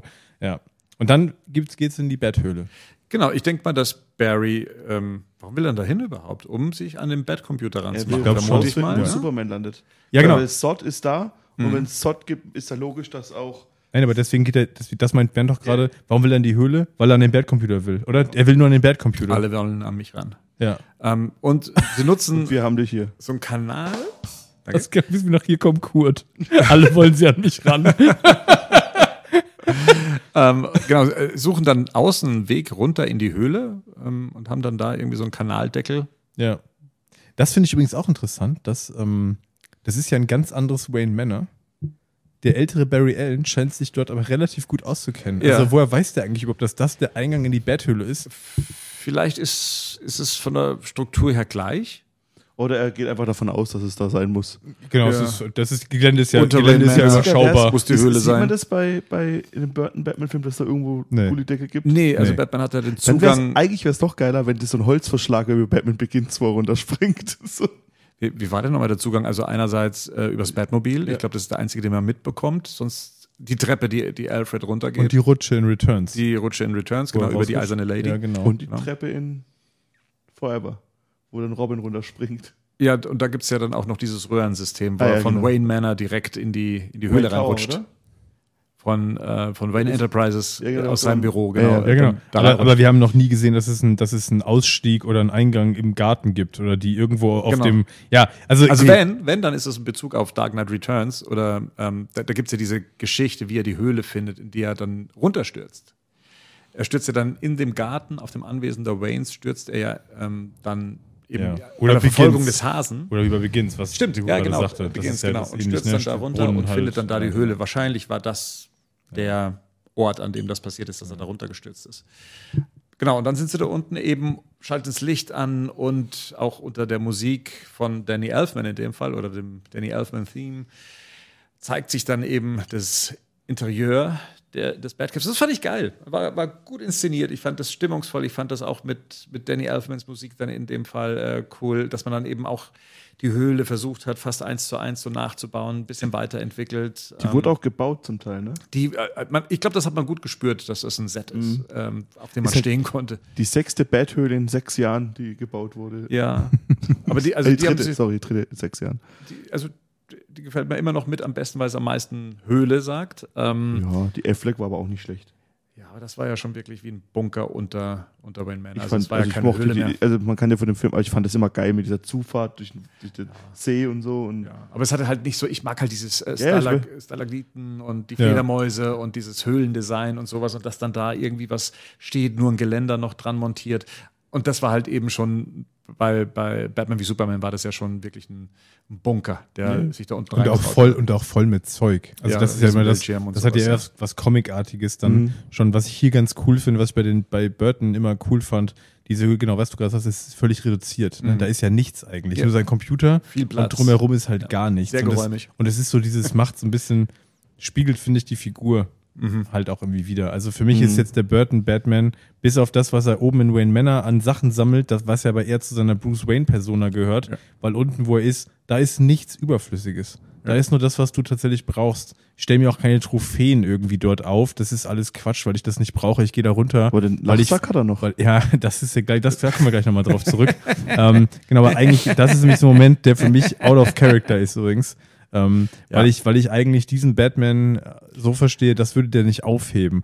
Den, Den hatte er auch nicht. Den hatte er nicht. Den hatte Commissioner Gordon. Genau, zuletzt. und das ist sowas, weil ich kann mir bei diesem Batman kann ich mir nicht vorstellen, dass der so einen Trophäenraum hat, wo er sein Zeug sammelt. Das passt überhaupt nicht. Also es ist jemand, der hat einen Garderobenschrank, in dem er seine verschiedenen Anzüge, also auch in Batmans Rückkehr, an, ähm, ja, an, an, also an der Kleiderstange aufhängt. Ja. Also es ist, Sogar oben drüber hat er ja sein Batsuit-Suit. und er ist jemand, der alles mit seinem Logo ausstattet. Also, weiß ich. Ja, ja, okay, aber es ist für mich was, was anderes. Ähm, Wie ist denn die Returns-Höhle? Die ist noch reduzierter. genau, Ja? ja. Weil das ein Arbeitsplatz ist. Ja. Ich will da, ich bin da fokussiert. Ich brauche Ja. jetzt nicht, brauche mir nicht jetzt ein Kostüm hinstellen. Ich finde das tatsächlich auch schon, diese Szene, wo er dann das erste Mal diesen, äh, das kommt ja nachher dann erst noch, ne, wo er diesen Schrank aufmacht, wo dann seine Anzüge Genau, da stehen. oben in das, der Bibliothek, Das kommt ja ja. dann erst danach. Aber okay, die Höhle, ja, passt. Ja, und du hast recht, der Bettcomputer geht dann an und dann ist überall das, der lädt überall das Bettsymbol hoch.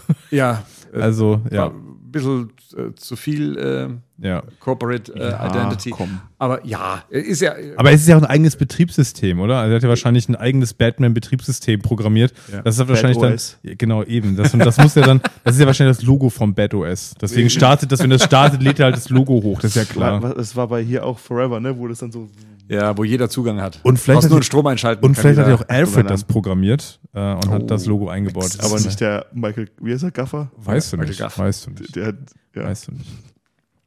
Aber ansonsten. Der hat doch ja, auch das mit der Technik gemacht und CD und C- der konnte doch auch CDs scratchen und so. Also das war. ähm, am, am Bad-Computer will er dann eben rausfinden, ob irgendwo Superman gelandet ist. Und sucht erstmal nach Clark Kent und entdeckt, dass es irgendwie was 16.000 Clark Kents in Kansas gibt. Fand ich, so. Den fand ich übrigens ganz, ganz, den fand ich ganz nett, den Gag, weil dann mal klar war, dass eigentlich Clark Kent so ein Max, äh, so ein, so ein ne, Max Mustermensch-Name ist, weil den, weil den gibt es in den USA halt zu Tausenden. Ja. Hm. Ja.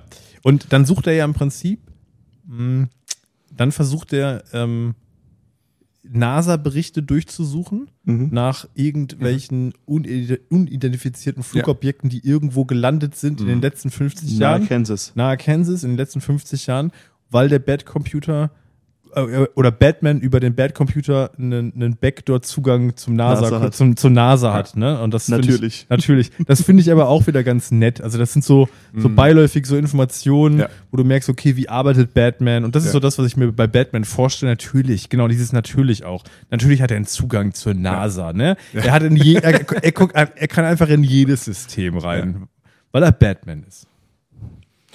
Generell finde ich da auch die Szene jetzt gut, die jetzt anschließt, dass der, der junge Barry ist eher wie der Justice League Barry bei Whedon, der erstmal die Bathöhle sich anguckt. Ja, genau. Und der ältere Barry ist dann schon, der wirkt dann jetzt schon, hat einen deutlichen Schritt schon gemacht, Ja, ich. voll, total. Und wie die dann auch aufeinander reagieren, Ja, Ja. voll. das ist schon, das ist schon echt gut gespielt. Ja. Das, ist- das ist schon Äh, Richtig gut gespielt, auch mit diesem Trigger-Moment, mit dem, mit genau dem mit F4. der Mutter und so. Ja, und, und, total. Und auch den, das mit dem Hasen hatte ich vorher gar nicht so kapiert, äh, mit dem Affen, Entschuldigung. Mit Ja. dem Affen, das hatte ich vorher gar nicht so kapiert, dass er, Mhm. als er dann der, der Zimmer sieht, wie er dann so aufgehangen Ja. wird und so. Und das funktioniert schon richtig gut, was, was Miller da macht. Mhm. Und vor allem halt auch dann die, wie, wie sie sich beide wieder gegenseitig auch ähm, beruhigen. Ne? Und weil, auch, und weil der, sie, total, da weil, ist dann auch kurz der jüngere Barry quasi Ja. der Erwachsenere von beiden. Ja. und ich würde vielleicht einen Schritt gemacht, ja. Zusätzlich dazu zeigt es auch einfach nochmal den Ernst der Lage, den der junge Barry halt überhaupt nicht kapiert hat. Das Das, das, sagt, das sagt er ihm ja auch, weil der, der ältere Barry ist deswegen fokussiert, weil der weiß, wenn ich jetzt hier den nicht finde, dann ist hier übermorgen, dann ist hier übermorgen das Ende. Dann wird diese Welt hier tatsächlich Krypto, New Krypton werden. Ähm, und das, der junge Barry hat ja gar keine, der hat ja gar keine Ahnung. Der wird, der, der kann nicht mal was dafür. Das ist ein Teenager, der wird von ihm einfach mitgeschleift. Der kann das Ganze ja überhaupt noch nicht einordnen. Der hat ja noch nicht mal eine Ahnung, was jetzt diese Kryptonier. Ich meine, der erzählt ihm irgend, ich meine, der, da muss man dazugeben, der ältere Barry erklärt dem jüngeren Barry das ja auch wie so einem Fünfjährigen, ne? nach dem Motto, also es gibt den, den, den einen besten Kryptonier, das ist Superman, äh, und dann gibt's noch den, den, den, den bösesten Kryptonier, das ist Zod, und das ist irgendwie ganz schlecht. Also das wird ja so erklärt, als wenn er eben fünf Jahre alt Ja. ist. Ähm, und, und diese Dynamik ist aber wirklich gut und ich mag das total. Ich mag total diese Szene, wo er ihm sagt, pass auf, jetzt lass das mal, äh, du hast den ernsten Lage noch nicht kapiert, jetzt hör mit diesem Quatsch auf und dann ja der Jüngere sagt, oh sorry Mom, macht halt so ein, macht halt so ein, so ein und dann, und dann geht er ja richtig ab, ne? Und, und, Und- und wirft daran- ihm ja dann noch vor, nach dem Motto, du hast gar keine Ahnung, du bist verwöhnt, ne? Du weißt gar nicht, wie gut du es hast, ne? Bla bla. Also Und, das ist. Ja. Barry geht es dann nicht nur um die Kryptonier, sondern ihm geht es darum, wenn er Superman nicht findet oder Superman nicht gibt, dann ist das, was er gerade kennengelernt hat, als er die Mutter nämlich wieder getroffen und Auch, lebt, ja, ja, auch ist wieder. weg. Ja, genau. Und Seine, er verliert die Mutter das zweite Mal. Also Genau. letztendlich geht es hier Er darum. weiß es so, wie er es machen will, funktioniert halt es nicht. Genau. Ja, Und das ist schon, das ist schon, da passiert schon viel und das ist, liegt vor allem halt auch Miller, der das halt so gut rüberbekommt. Das, ja das ist schon absolut.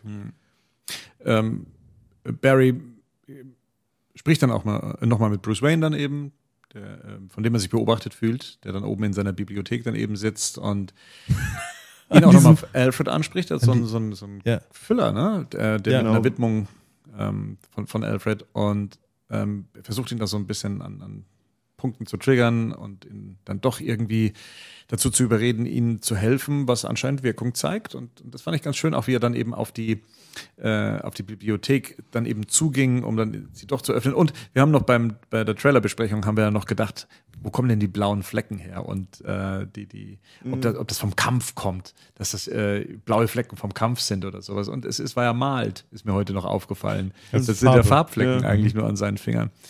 Ähm, genau, und dann das Bild seiner Eltern berührt und dann eben sich dieser, dieser Schrank öffnet, den er wahrscheinlich eher so aus Archivierungsgründen sich da oben platziert hat. Also das ist ja nicht, damit er da reinsteigen kann und dann in Action gehen kann. Vermute ich jetzt zumindest mal, weil ich denke einfach, er hat das da archiviert, damit er die Ja. Höhle unten zumachen kann Ja. und das eben als eine Art Erinnerung, Trophäenraum. Trophäenraum, genau. Ja, passt für mich nicht, aber ist ein anderes Ja. Thema. Aber gut, wir haben jetzt Dann hier natürlich auch jemanden, der, genau, ich wollte gerade sagen, vielleicht ändert sich das, wenn Batman in Rente geht äh, und dann geht er Kann nicht mehr so gut die Treppen der ja, Batman dann geht er vielleicht auch gerne mal und guckt sich, guckt sich. Anzüge aus den guten alten Zeiten an. Ähm, Nochmal ein Stück Das ist aber auch was, ganz Ja. kurz noch, das ist auch was, was ich schade finde, dass man das schon weggenommen hat im Trailer. Diese ganzen. Aber der hat den großen Effekt insoweit, dass man Bock auf den Film bekommen hat. Das Ja, aber trotzdem, das halt, du siehst, das, das hat halt die, das kannst halt über alles fast sagen. und es hat halt keine das- Relevanz. Also deswegen, das, genau. Das Und ist das Problem. das bringt halt nichts. Sogar, er hat einen Arctic- Arctic-Suit da drin. Wir wissen ja heute, durch der spielt, und er geht die Arktik und sieht seinen Arctic-Suit nicht an. Ne? Also, Ja, aber ist es ist schon Worldbuilding auf eine bestimmte Art. Es ist was passiert in der Zwischenzeit. Ne? Es sind Jahre vergangen, Jahrzehnte vergangen und Batman hat eine Historie. Gehen Können wir noch einen Schritt zurückgehen, weil ich das, ähm, ich finde, dass ähm, diese, diese Szene mit dem, mit dem Kugelschreiber und Alfred und diesem, diesem äh, kurzes Berühren des Bildes von den Eltern, mh, das ist eigentlich genau das, was ich, was, das sind so die Batman-Momente, die ich mit dem, mit dem Burton und dem Keaton-Batman auch verbinde.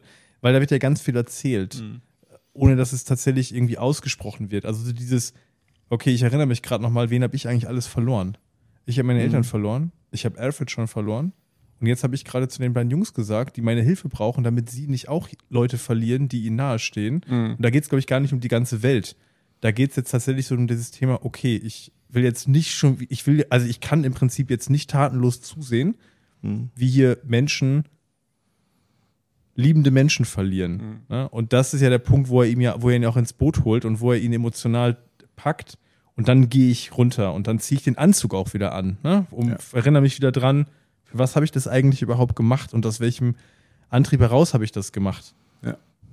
Unabhängig davon, dass jetzt, äh, dass jetzt ähm, die eigene Stadt sicher ist. So, aber jetzt kommen hier Leute, die meine Hilfe brauchen. Ne? Mhm. Ja. Dann gibt es den großen Auftritt von ihm dann eben auch unten Ja. in der Höhle. Das erst, erstmalig wieder in, im Suit und auch hier wieder natürlich eine Szene, die man wohl am liebsten im Kino als erstes gesehen hätte, Ja, wir aber natürlich schon kannten aus dem Trailer, Ja. aus wahrscheinlich ja, erklärbaren Gründen, nachvollziehbaren Gründen. Ähm, ich fand es trotzdem geil. Also mir, mir taugt das immer noch, wie er dann da kommt und, und Keaton sieht in dem Suit auch tatsächlich äh, gut und agil aus und, und es passt. Das ist, äh, ich, Mit der richtigen Ausleuchtung auf jeden mit der Fall. richtigen Ausleuchtung, ist, was ja später auch nochmal ein Stück düsterer und dunkler wird, äh, für einen Moment zumindest. Und mit der richtigen Musik im Hintergrund. Und doch, das gibt mir Gänsehaut. Das ist, da wo ich sage, schön, dass ihr diese Punkte bei mir findet, um, um sie zu triggern. Das ähm, ist schon, das hat mir schon gefallen.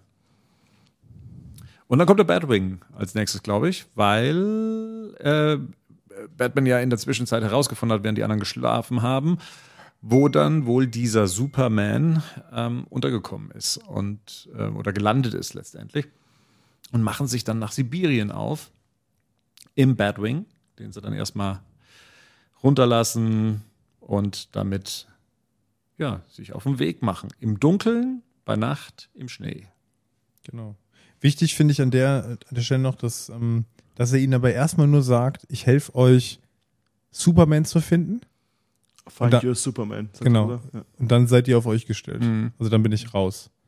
Weil das Spiel kommt, das hat ja hinterher nochmal eine Bedeutung, weil er ja doch wieder einsteigt. Ja. Also weil er ihnen ja doch wieder hilft.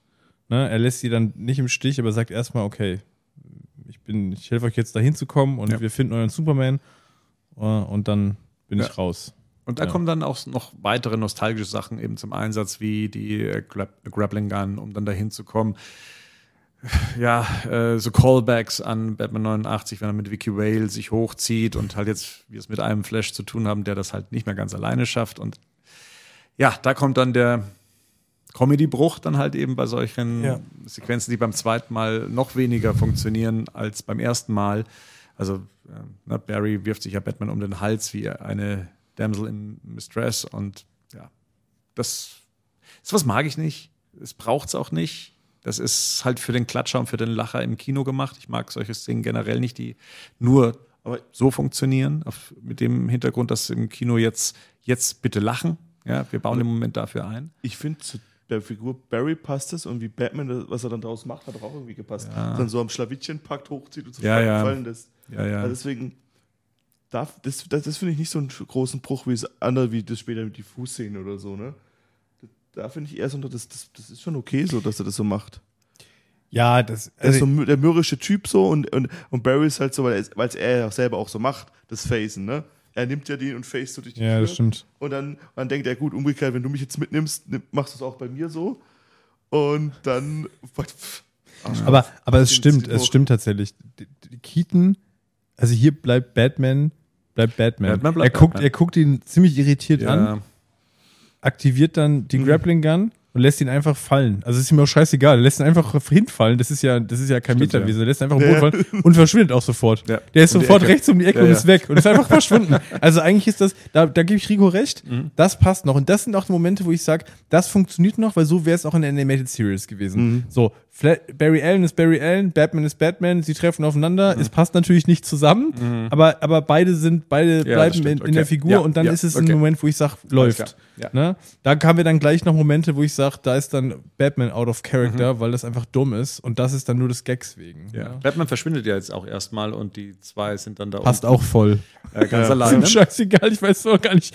Der, der nimmt die beiden Teenies mit, der weiß eigentlich überhaupt nicht, was die können. Also das ist ja auch nochmal so ein Punkt. Ja. Haben die eigentlich sich nochmal drüber ausgetauscht? Ich meine, okay, der weiß ja, dass der eine auf jeden Fall Kräfte hat, weiß er ja, weil sonst wäre er nicht in der Gemüsekiste gelandet. Aber das ist so ein bisschen, er verschwindet einfach und lässt die beiden da einfach rumlatschen. Und was passiert? Die beiden lösen sofort den Alarm aus, weil sie sich anstellen wie so zwei Auf Vollidioten. der anderen Seite, der, ja, wobei, eigentlich müsste, dürfte nur einen Barry den Jungen mitnehmen, weil der Alte wird ja schon von ihm verprügelt in der Küche. Ja, weißt ja. du, der andere verprügelt ja eher Batman, aber ja, ja, genau. Ja. Ist Die Frage ist so, genau, aber dafür kennt aber nur, dafür weiß ja aber nur der ältere Barry, nach was sie, nach Ja. was oder wem sie genau suchen. das stimmt das auch, weiß, stimmt. der weiß der weiß der Jüngere ja, gar nicht. Ja, Ja. ja. Äh, sie verschaffen sich Zugang dann eben zu diesem Silo. Ist es ein Silo? Nennt man das Silo? ich glaube schon. Ja. Da ist ja auch so eine, das ist ja so, so eine Wissenschaftsabteilung da unten. In diesem Oder die Forschungsabteilung. Komplex aus Ja. Stranger Things. Das, da ist ja schon so ein leichter Grünstich. Meint Mhm. ihr, die tun da an, an, an, an hier Kryptonit rumforschen? Oder hat es gar nichts miteinander zu tun, dass da Kara ist? Weißt du, die streichen die Wand mit Kryptonitfarbe. Und das grün ist Licht. Und was kann es? Es leuchtet grün. Mhm. Weil das habe ich mich dann gerade eben eigentlich nur gefragt. Vielleicht ist es auch totaler Quatsch, aber würde ja schon auch Sinn machen, wenn es ja an. Ich müsste doch noch mal gucken, wie es bei Flashpoint ist. Aber ich glaube, da wird ja auch rumexperimentiert an der ganzen Chose, oder? An, zumindest an In Superman. dem, Im Comic, im Comic ist, ist es ja, glaube ich, wirklich so, dass Doch die jetzt- Amis. genau und an, auch angedeutet wird, dass sie durchaus ja auch, was wir in dem Film jetzt ja nicht sehen oder was jetzt zumindest nicht angedeutet wird, bei, im Comic ist ja so, dass, dass du klar davon ausgehen kannst, dass Superman hier ja auch gefoltert worden ist und an dem quasi wirklich Versuche und Experimente durchgeführt worden sind, äh, was das Ganze ja nochmal fieser macht. Mhm. Ne? Natürlich könnte das sein, ich habe jetzt ja beim Film ehrlich gesagt gar nicht drauf geachtet, dass dort mh, Was mit irgendwie ihr gemacht wird. Genau, oder dass Mhm. das jetzt das Grüne ist mir jetzt gar nicht so, ist mir ehrlich gesagt gar nicht so aufgefallen. Könnte natürlich aber sein, dass das so ein, so ein kleines Easter Egg sein soll, weiß ich nicht. Ja. Ein kleines Easter Egg und nettes. Mir hat der Humor tatsächlich gut gefallen mit diesem. Um, was, was war denn das, was da umgefallen ist? Was eine Schaufel? Ähm, und dann noch eins drauf und noch eins drauf. Das ist so, äh, das, das gefällt mir lustigerweise, weil ich das so mitfühle, weil einem das tatsächlich so passiert. Du, du möchtest extra leise sein und dann fällt ein Teil um und dabei bleibt es dann auch nicht. Dann fällt das nächste Teil um und setzt nochmal eins oben drauf. Das hatte man auch alles als in den Leaks schon, ne? Diese ganze Sequenz. Es gab doch mal so ein. Ähm, es, es wurde doch mal so ein Making-of-Bilder geleakt, wo der zweite Barry Ja. immer durchgestrichen Ja, war. Und da hat, das war ganz viel aus dieser Silo-Sequenz Mhm. mit Batgirl, Ja. die man da schon gesehen hatte. Ja. Aber es passt, es passt, es, passt ja auch zu den beiden. Ja. Das sind, Barry Richtig. ist ja an sich auch so tollpatschig angelegt. Von daher ist das auch wieder was, wo ich sage, es passt zu der Figur. Und dann ist es für mich in der Sekunde oder in der Szene auch nicht aufgesetzt, Ja. weil es in der Figur bleibt. Genau. Und dann kann ich das auch total gut kaufen. Da ist es dann auch ganz interessant, äh, wie dann der junge Barry mit seinen Fähigkeiten versucht umzugehen, indem dann der Barry inzwischen ohne Fähigkeiten gerettet werden muss, weil ja der Beschuss auf ihn startet ne, und den Kugeln ausgewichen werden muss. Und er ihn, und das versucht er ihm immer irgendwie zu erklären, er kann sich nicht einfach einen Menschen schnappen und ihn von, von A nach B tragen. Es zwar hier gemacht hat mit etwas Vorsicht, aber dann ist das grüne Kotze eigentlich, die ihm da, also deutlich Ja. grüne Kotze, die Ja. da rauskommt. Eine Galle. Aber das, aber das ist übrigens auch nochmal ein recht interessanter Kniff zu erklären, dass Flash nicht einfach jeden Mhm. transportieren kann in Hypergeschwindigkeit, weil das würde dieser Figur tatsächlich eine Macht verleihen, die wäre zu groß, weil Ja. dann könntest du ja mit Menschen alles machen. Ja. Also das, das finde ich noch spannend. Ich weiß ehrlich gesagt gar nicht, ob, ob das in den Comics auch immer schon so ist. Das weiß ich ehrlich gesagt gar nicht. Ich kann mich bei der Serie nicht dran erinnern, dass das da Thema wäre. Da kann er sich Leute, glaube ich, einfach schnappen und sie von A nach B transportieren. Ich glaube, ja. Das ist, glaube ich, so. Und ich glaube, hier ist es ja, glaube ich, der Unterschied zwischen, solange er noch blau ist, geht das, glaube ich. Aber was nicht geht, ist, wenn er diese, wenn er dann in diesen gelb-roten Bereich geht. Ne? Wisst ihr, was ich meine? In dem Film das Gelb-Rote kommt aber durch seinen Anzug. ist das so. Ja. Nee, der bewegt sich aber auch Nee. teilweise, dann hat er, dann ist er nur blau um ihn herum. Wenn, genau, wenn er den Anzug nicht anhat, ist es blau. Blau, ja. Sobald er den Anzug anhat, ist es gelb.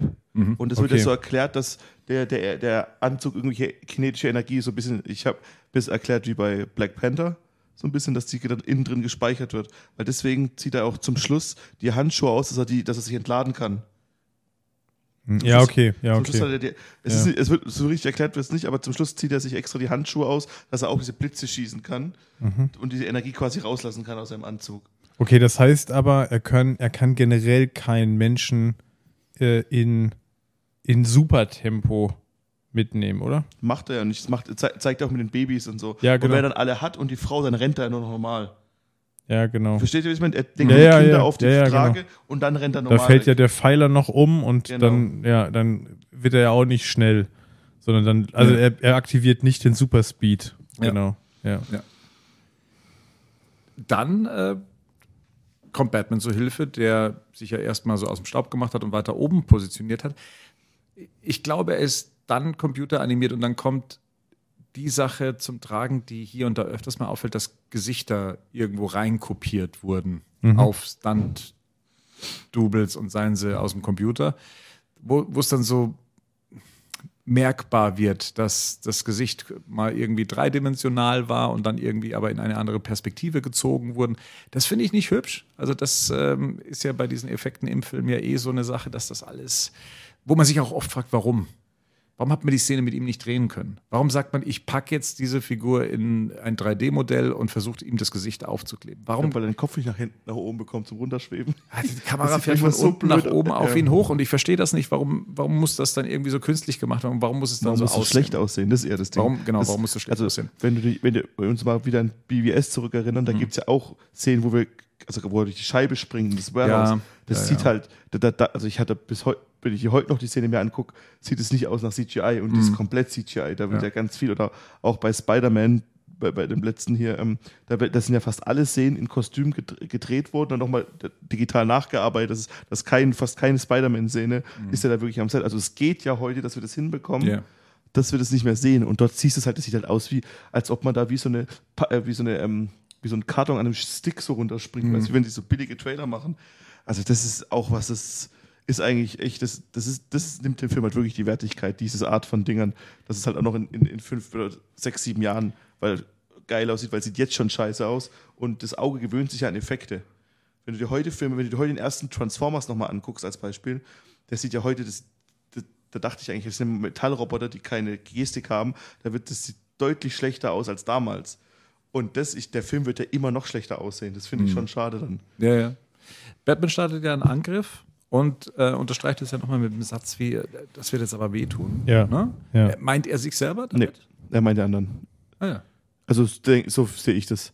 Aber, also, wenn er dann erstmal landet und dann kämpft, ja. dann ist es schon sehr Animated Series, Arkham-mäßig. Ja. Wie er rumspringt, wie Ja. er wirbelt. Das ist schon, das ist dann schon cool. Also das finde ich dann schon echt, das hat dann schon was. Und das, das, das hat man bei, bei Ja. Keaton so nicht gesehen. Ja. War auch nicht möglich früher, muss man fairerweise sagen, das so zu zeigen in dem Anzug. Ja. Der muss ja immer diese Leggings anhaben, so sein, sein, sein Balletttänzer, der seine Choreografie für ihn gemacht hat. Und das fand ich dann schon ganz cool, weil das dann überhaupt, warum er überhaupt mitkommt, auch so eine gewisse Bedeutung gibt. Weil zumindest gegen Menschen kann er sich wehren, dann schaltet er auch einen ganzen Raum aus. ja. Was mir tatsächlich in dieser ganzen Sequenz, die ein bisschen länger geht, dann zu oft kommt, ist, wie er mit dem Mantel dann alle schützt. Äh, Dass er- dass, Kugelsicher. dass er kugelsicher ist. Nicht nur mit dem Mantel, der lässt sich ja auf den Rücken schießen. Mhm. Der ist ja, der ist ja komplett kugelsicher. Das Cape Ja. ist kugelsicher, plus äh, dann der ganze Rücken und er bewegt sich noch nicht mal. Also der kriegt mit der, der kriegt die volle Ladung Mhm. auf den Rücken geschossen und steht da quasi wie in Stein gemeißelt. Also das ist natürlich auch wieder so ein Thema, wo ich sage, ja, Einmal wäre es okay gewesen, finde Ja. ich. Als so als quasi als letzter das Ausweg. wäre das so eine Dauer. Aber wenn es ja, ja. zweimal kommt, wird es schon doof irgendwie. Ja. So, also weil, ja. weil ich mir dann denke, so, das, das habe ich halt auch cooler schon in anderen Sachen gesehen. Ich meine, Kingsman hat ja was ähnliches mit dem Schirm. Mhm. Aber da ist es dann irgendwie cooler eingebaut und dann funktioniert es dann irgendwie besser. Vor allem wird es dann auch irgendwann durchbrochen durch, durch eine zu starke Kugel und dann geht es halt nicht mehr. Und da war es halt so, einmal war cool, zweites Mal war ich dann denke, ja, ihr mochtet die Idee schon ein bisschen zu arg. Ihr mochtet die Idee mehr, als ich sie dann mag im Film. So. Ja. Ja. Ich meine, da wird sich jetzt vielleicht der ein oder andere fragen, wieso kritisiert man das bei The Batman äh, so harsch, dass äh, Batman, dass dem nichts passiert. Ich muss sagen, dem Batman wiederum, das ist ja der Gadget, ist ja ein Gadget-Batman, also einer, der sich ja, der, der für jede Situation ein Gadget hätte, dem wiederum traue ich das auch zu, dass er ein Cape inzwischen hat, was kugelsicher ist. Mhm, In all den Jahren. Ja, und wir bekommen ja im 89er Batman ja schon gezeigt, dass er frontal angeschossen wird. Also Aber auch umfällt, Ja, ja. genau, umfällt, aber Hat er daraus gelernt. er überlebt das ja auf jeden Fall. Und ist Also- es nicht sogar in Batman Forever so, dass sein, also der kann Feuer ab oder so, ne? Der Mantel, der kann Ja. gegen, ist feuerresistent. Weil dann nutzt er auch mal seinen Mantel Ja. und dann kann der, dann wird er, glaube ich, so metallic oder sowas. Er drückt was an seinem, ähm, Gürtel? an seinem Gürtel, genau, und löst dann das aus. Ja. Aber das sind nicht, aber das sind schon, und das will ich jetzt gar nicht werten meinen, das sind schon hier klar auch so Comic-Booky-Elemente. Ich meine, die Anzüge, die er hat, die er da ja bei Genau. sich drin stehen hat, die haben ja auch, das sind so Zweckanzüge, ähm, Anzüge, ne? die sind ja auch gestaltet ähm, unter anderem nach, nach Actionfiguren, die damals Ja. ähm, Ja, genau. vom Kenner veröffentlicht wurden. Und ja, das, das hat halt diesen, diesen ja, genau. Comic. Das, diesen- Comic-Anstrich, ähm, diesen Toyetic-Anstrich, wenn man so möchte. In Und, den Film ja. passt es aber auch. Genau, ist eh schon so ein bisschen etabliert, gehört eben auch zu der Figur. Ähm, deswegen, ich, also ich habe jetzt mit dem Umhang, dass er kugelsicher ist, nichts. Ich hätte nur gerne, dass der Umhang schwerer wäre. Also, dass der auch so wirkt, als wäre er kugelsicher. Also, das ein, So Spawn-mäßig. ja, also so ein, so ein schweres Teil. Generell würde ich bei dem Kostüm mir wünschen, dass es mehr so, ja, diese, diese, dieses Gewicht mit sich bringt, äh, was, was er so im, im 89er Batman hatte. Aber mir ist klar, dass diese Kostüme mit der Zeit immer leichter werden müssen. Ähm, wäre ja auch, wäre auch blöd, wenn nicht. Und dann hättest du wahrscheinlich das Problem, dass dann die Szenen, die Rico gerade beschreibt, die Kampfszenen, dann entweder mit einem anderen Cape inszeniert werden müssten, weil das wahrscheinlich auch nicht wirkt, ne? Weil Ja. das schwere Cape kannst du dann nicht in diesen agilen äh, Szenen kannst du wahrscheinlich das Cape mit der Schwere dann nicht mehr inszenieren. Das würde nicht wirken oder würde keinen Sinn ergeben. Aber ja. Vielleicht, ja. Und dann kommen wir endlich zum Skrotum. Sko Skrotum? Skrotum? Skrotum. Skrotum. Dem Ja. großen, Dem großen. großen Skrotum. Ja, in dem also das war der, der Moment, wo wir auch gesagt haben, da habe ich mich ja heute zu Henning nochmal gelegt, äh, gelehnt und habe gesagt, ähm, da sieht, da sieht der Batsuit eigentlich richtig gut aus. Ja, voll. Und ähm, das war, weil eigentlich das meiste im Schatten lag. Ja, Es war dunkel, es war düster in dem Moment. Und da hätte man auch mehr Batman-Sequenzen rausholen können aus Ja. der Sequenz, anstatt ihn so frontal gegen Leute kämpfen zu lassen. Am Anfang, also das erste Mal finde ich es noch cool, wo er so runterstürzt und dann so gegen die gegen die, ähm, die Jungs kämpft, aber dann im späteren Verlauf hätte man schon noch ein bisschen mehr damit spielen können. Oder vielleicht auch mal sein, sein Cape vorne drüber legen oder sowas. Aber ja, dann geht es halt darum, schnell loszukommen. Zumal wir ja auch gar nicht wissen, was er jetzt eigentlich gemacht hat. Also er ist oben gelandet mit den, mit den beiden, hat sich dann verzogen, um dann von oben da jetzt runter zu stürzen. Aber die Frage ist ja auch, was hat er überhaupt die Zwischenzeit gemacht? Ich meine, das sind da ist nicht viel Zeit vergangen, ne? aber ich weiß, was du meinst. Man hätte da durchaus einmal zeigen können, dann hätte man natürlich die Comedy-Szene nicht gehabt, dass die beiden den Alarm auslösen. Wenn die beiden nämlich nicht den Alarm auslösen, dann hätte man auch zeigen können, wie sich Batman jetzt aus dem Schatten da vielleicht auch eine Wache nach der anderen Ja. schnappt. So lautloses Ausschalten wie in Arkham-Spielen. Das hätte ich auch ganz cool gefunden. Das hätte auch, das wäre auch noch mal mehr Keaton gewesen. Dann hätte Ja. man diese Kampfszene, hätte man vielleicht trotzdem noch später haben können. Hätte das, da, also das ist so, wo man vielleicht merkt, okay, es ist halt eben kein Batman-Film. Auf ne? der anderen Seite hat er, kann man sich auch so erklären, dass er einfach so ein bisschen so ein Silent Guardian war, der guckt hat, was die zwei Jungs da machen und wenn es ernst wird, was es halt nach vier Sekunden schon wurde, ja, muss halt eingreifen, Ja, so, aber genau. ja, ja. aber ist auch nicht so richtig geil. Nee, eigentlich nicht. Aber gut, da will ich mich jetzt nicht dran aufhängen. Ja. Auf jeden Fall ist da der Punkt, da, sind die, da ist die Ausleuchtung von, von, von dem Setting Ja. Begünstigt den Anzug extrem und da sieht man, dass der Anzug, wenn er, wenn er in diesem, in diese, ich sag mal, in diesen, in diesen Halbschatten Ja. da unterwegs ist, mega aussieht. Ja. Also auch vom, von dem, vom Schnitt, das sieht schnittig, ein bisschen schnittiger aus, ein bisschen moderner, sieht dann aber auch richtig, richtig, richtig gut aus. Mhm. Genau. Äh, Sie finden dann etwas, was nicht äh, Kal-El ist und Batman sagt dann, ja, okay, dann gehen wir mal wieder. Aber, aber wie kommen sie denn da rein? Das ist eher eine Störszene Das ist natürlich gewesen. auch wieder. Ah, ja, ja. das ist Oh. so ein, ja, Der, der, also sie wollen dann dieses, dieses, diese Kugel hacken, in der halt dann vermeintlich ähm, Clark drin oder Kal-El oder Superman drin Mhm. gefangen ist und Batman packt so ein altes Tastenhandy aus. Ja. So, so zum Aufschieben, so ein Slide-Handy. Das ist so ein Blackberry, so ein Ja, altes. so ein altes Blackberry, Ja, genau. genau, ja. Ein Batberry. Ja, genau. Macht, Mit macht Barry? Barry, oder was? Barry Allen? Blackberry. Uh. Batberry. Gut. Danke. Ähm, und der und das ist dann und, und, und dann gibt halt Flash ganz schnell alle Tastenkombinationen ein Mhm. und dann steht und dann ist halt wieder so ein dummer, wo Batman einfach ein bisschen dumm dasteht. Ja, vor allem, weil er ja vorher noch sagt, und das ist ja eigentlich das Schlimme. Das Schlimme ist ja noch der, der Satz vorher.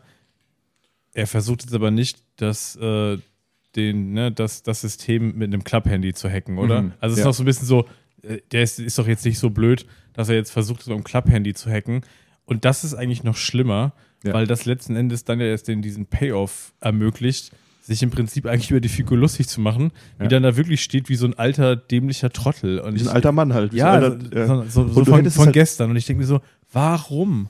Also warum macht man das Umgekehrt wäre es halt viel besser gewesen. Harry versucht sich schnell reinzuhacken und Batman von mir schmeißt ein Battering gegen das Ding, es explodiert, die Tür geht auf.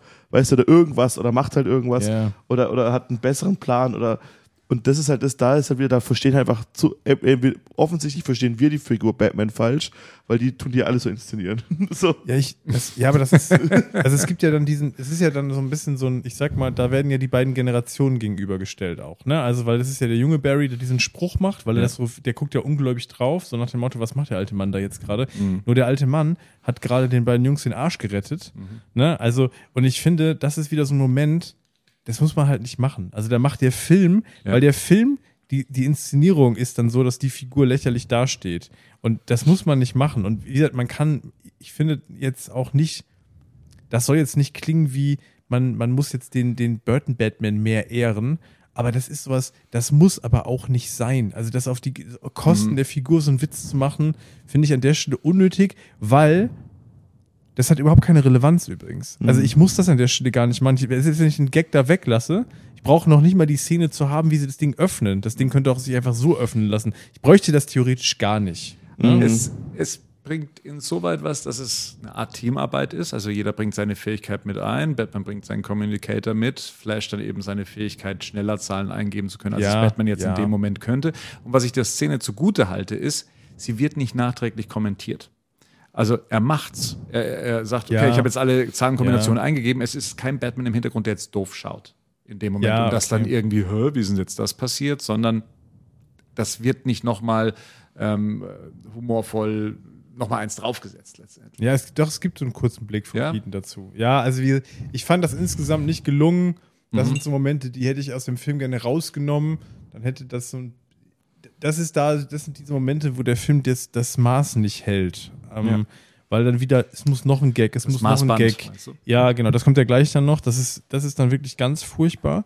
Ähm, aber hier beginnt das ja schon. Also das beginnt ja hier bereits. Es ist halt so ein, so ein Boomer-Witz-Humor. ja, ja, ja. so, was man an Batman macht. Ja. Und das ist, ich, ich bin alt, ich bin alt, Jokes, die, die sind halt seit Lethal Weapon schon nicht mehr. Ah, Aber es, davon Nee, nee, gibt es nicht nee. wirklich welche, Ja, oder? eben, aber genau, aber, aber so Sachen, das soll ja- das ist das, was man dann mit versucht und das bräuchte es gar nicht. Nee, das, das würde ich aber, da- ich finde, das ist eine andere Kategorie. Aber, Die- aber das die- ist doch genau das gleiche wie Maßband. Das Nee, die, die Lethal Weapon Witze sind Witze, wo die, die, wo die Figuren ihr, ihr, ihr eigenes Alter selbstironisch Genau. benutzen und sich damit selber auf die Genau, Schippe eher nehmen. das und das, Umgekehrte. das, ist das, das ist ein völlig anderes Thema, finde ich, als wenn jetzt hier sich im Prinzip durch die Inszenierung Ja, sowohl die Figur als auch der Film sich eigentlich über die Figur und dessen vermeintliche Gestrigkeit eigentlich lustig machen. Ja. Und das finde ich an der Stelle halt maximal unpassend, weil es auch einfach gar nicht dazu passt. Also so, so will ich Batman tatsächlich auch nicht inszeniert sehen. Also ich will nicht, dass ein Film über Batman so, ich sag mal, auf der Metaebene durch die Szene so Kommentare abgibt. Ich finde das einfach, also es muss auch einfach gar nicht sein. Ich finde, we- wem nutzt das denn? Das ist ein fahler Gag. Den hat, den hat das Publikum nach, nach, nach 30 Sekunden vergessen. Aber dass, dass, dass das einfach für, ein- für einen Batman-Fan Ärgernis ist, gerade jetzt für so ein, für, für, für Keaton-Batman-Fans ist das, ich finde das einfach ärgerlich. Also mich hat das wirklich, das ärgert mich ein bisschen. Die Maßband-Szene setzt da noch eins drauf, die dann gleich kommt. Und dann habe ich, dann habe ich, dann habe ich, hab ich innerhalb von gefühlten vier Minuten zwei Gags auf Kosten der Figur gekriegt, die die Figur echt so ein Stück weit ins Lächerliche ziehen. Und ich, ich ja, ich, damit kann ich überhaupt, überhaupt nichts anfangen. Aber wie gesagt, macht man jetzt halt vielleicht so, muss man nur halt nicht machen. was ich, wie fand ihr, dass das Batman ähm, Kara da einfach liegen hat lassen? Konsequent.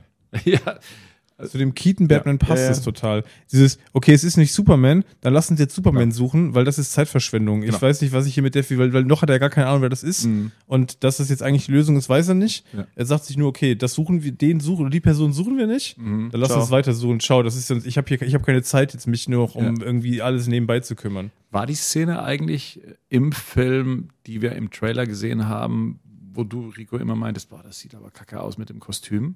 Weißt du noch, wo sie da auch da drin stehen und, und Flash guckt Wo man dann, so ganz nah sieht? Ja. Nee, die ist nicht drin. Die ist nicht drin, gell? Mhm.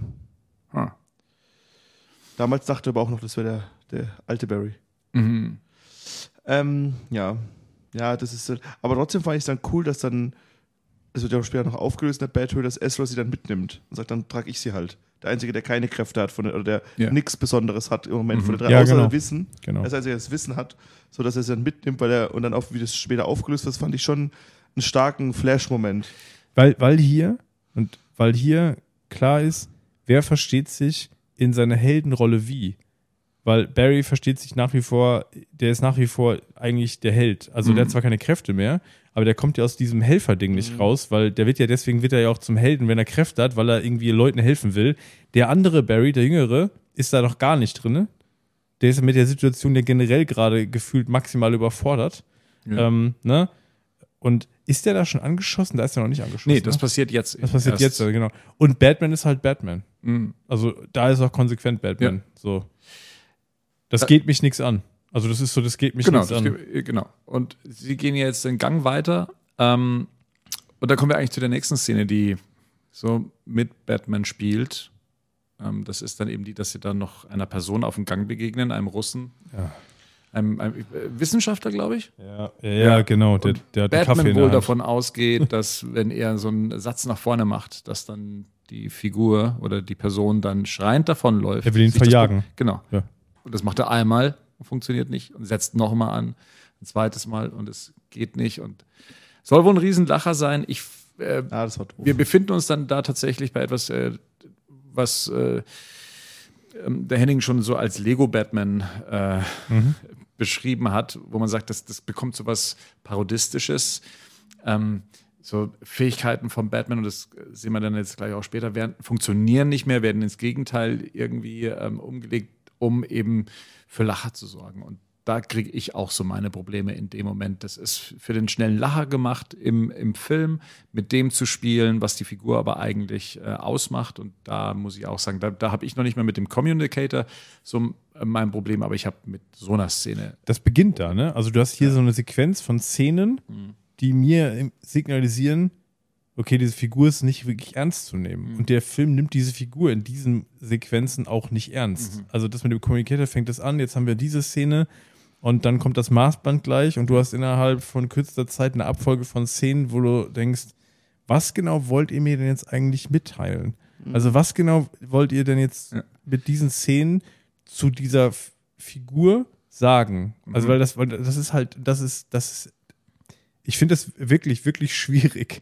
Also gerade diese, diese Szene mit, ich versuche jetzt den Wissenschaftler zu erschrecken Mhm. und der denkt sich, der guckt ihn an versucht wieder und dann, hm, und dann, und dann zieht er noch eine Waffe sogar. Also Ja. das ist so, ne? Da kommt auch die Kugel Dann raus. kommt da die Kugel raus, die dann Barry Allen ins Knie Die trifft. zweite. Oder die Er, zweite? er, Barry Allen schubst den Typ doch dann weg. Ja. Und dann schießen aber schon in der Zeit, das haben die gar nicht gesehen. Ach, da kommen die anderen Soldaten, Leute. da kommen die Ah, Soldaten okay. noch, genau, ja, die schießen ja, stimmt, richtig, genau. Ja, und das, ja, das ist halt alles so nicht so richtig geil. Aber wa- wa- was ich mir dann auch gefragt habe, es ist halt dann schon deutlich anderer Barry Allen als auch zur Justice League, auch der Junge, der ja wahrscheinlich zwischen der Junge, nee, der, der Justice Barry müsste ja zwischen den beiden liegen, weil der Justice League Barry doch die ganze Zeit nicht weiß, was er machen soll. Und ich weiß nicht, wie das bei Zack Snyder nochmal ist, aber ist es da auch so, dass er im Prinzip nur Leute rettet. Aber Und- vergiss nicht, dass der junge Barry Allen ja. sowieso gar nicht der Barry Allen ist, Ja, ja, den wir genau, kennen. klar, genau, voll. Das meine ich ja, aber dann, das ist so, der, der, der ist dann auf jeden Fall mutiger, als es der Justice League Barry Allen war, der nämlich nicht gegen andere gekämpft Ja, hat, stimmt. sondern eher ähm, Leute gerettet hat. Ja. Aber Ja. das äh, hat er ja von Batman dann auch ja, genau. beigebracht. du rettest bekommen, das einen läuft. und das Genau. war's so. Ja, und dann ja. rennst du noch einen. Ja. Es, äh, mal so ein technischer Aspekt, ich, ich habe dich da heute mal kurz angerempelt, weil ab dem Moment, also in dieser Sequenz, in der dann auch Batman nochmal sein Cape ausbreitet und die Soldaten nochmal auf ihn schießen in diesem, in diesem Rohr, in diesem Gang, sieht der Film auf einmal, kriegt er so einen, wie nennt man das denn, diesen, diesen, habt ihr den Film äh, 2012 gesehen von Emmerich? Der ist, das war einer der ersten Filme, die mal so voll digital gedreht wurden. Und da sieht das Bild zu schnell aus. Als, wär, als hätte, hätten die Frames zu viele Das Bilder. ist, Äh, wenn als er diese hätte die Szene zu viele Bilder. wirft, ne? Das, wer, äh, wer die Rauchgranate wirft, das wirkt, als ob das so, nicht als ob es mehr Frames hätte, es wirkt, als ob das mit einer anderen Kamera gedreht Ja. wird. Und es Ja. sieht aus, als ob die, als ob das so ein, äh, so, wie nennt man das, so ein äh, Test-Footage-Shot gewesen wäre oder Ja, sowas. so wie bei Fernsehern, die den Bildverbesserer Genau. annahmen, aber, nur flüssig diese, aber nur diese eine Szene Nur diese eine. Szene. Ja. Mhm. Und das, das, ich, das ist mir auch zweimal aufgefallen, gut, dass du sagst, weil ich mir gedacht habe, warum sieht das so aus? Das sah aus, als ob man, wie wenn man so ein un, voll oft sieht man immer so Behind, oder so Test-Footage. Ja, so B-Rolls. Genau. Und so sah das aus. Als Ja. ob man noch gedacht, fuck, wir haben irgendwie Kein, keine Ahnung, wie das, wie das passiert. Also, dass das auch so auffällig ist, werden viele Leute nicht sehen, aber es sieht in dem Moment so aus, als hätte man eine Das andere Kamera beide verwendet. Mal aufgefallen. Beide Mal fand ich es komisch. ja, als ob ja. die Aufnahme kaputt gegangen wäre und sie hätten sich irgendwie einer wir anderen haben, noch Geschichte eine, wir bedienen haben noch müssen. eine, wo der da hat der mit dem Handy Manfred mitgefilmt. Handy gedreht hat. Manne, gib die Aufnahme her. Aber ja, das, das, das ist mir auch aufgefallen, stimmt. Wie kommen sie denn eigentlich ganz nach oben? Äh, mit dem Fahrstuhl und Metamaß. Ah ja, stimmt, jetzt, jetzt kommen wir Das ja, Metamaß richtig. und dann noch die Bombe. Also die Das ist auch so erzündet. eine unendlich lange Szene, wo sie da unter dieser Kapsel sind Ja. von Kara. Stimmt, Die die, geht die, ewig lang. die ja dann, äh, der, die, der Russe ja dann einfach. Naja, wie äh, kommen sie denn da runter? Das ist ja auch noch so geil. Ja. Äh, Batman er wirft Batman schmeißt die beiden einfach oder alle drei da einfach rein äh, und geht wohl davon aus, dass die jetzt an den Seiten landen, damit sie da runter rutschen können. Ja. Wo ich zum Bernd heute im Kino gesagt habe, äh, die hätten doch einfach in der Mitte einfach runterfallen können. Ne? Das ist ein relativ breites Ding. Der schmeißt die da einfach runter. Es ist gar nicht so klar, dass die am Rand randen und runterrutschen. Also die hätten, zumindest noch, Barry müsste einen die, gebrochenen hätten, Arm haben. die hätten auf jeden Fall auch einfach Ja. in der Mitte unten auf dem Boden fallen können. Ich habe mir nur in dem Moment gedacht, entweder das oder jetzt sterben im Kugelhagel. Also eins von beiden. Ja, okay, Ne? gut. Das Also geringere für, Übel. Für, für Vorsicht Ja. war jetzt hier anscheinend nicht mehr genau. die Zeit. Dann wird das Skrotum ja irgendwie weggeschossen. Ja. Ne? Das, die Halterung wird. die Halterung- ähm, Batman hat dann noch so einen Flammenwerfer an seinem ja, das, ist, Ass im Ärmel. das macht er aber vorher ja schon. Also die, die, sind da unten, dann macht er so einen Laser aus Ja. seinem, aus Ja. seinem, aus seinem, aus seinem, aus seinem Handschuh und versucht dieses Gitter da, Ja. was dann in die, was dann in, die, auf die nächste untere Ebene führt, damit die da alle da durchkommen.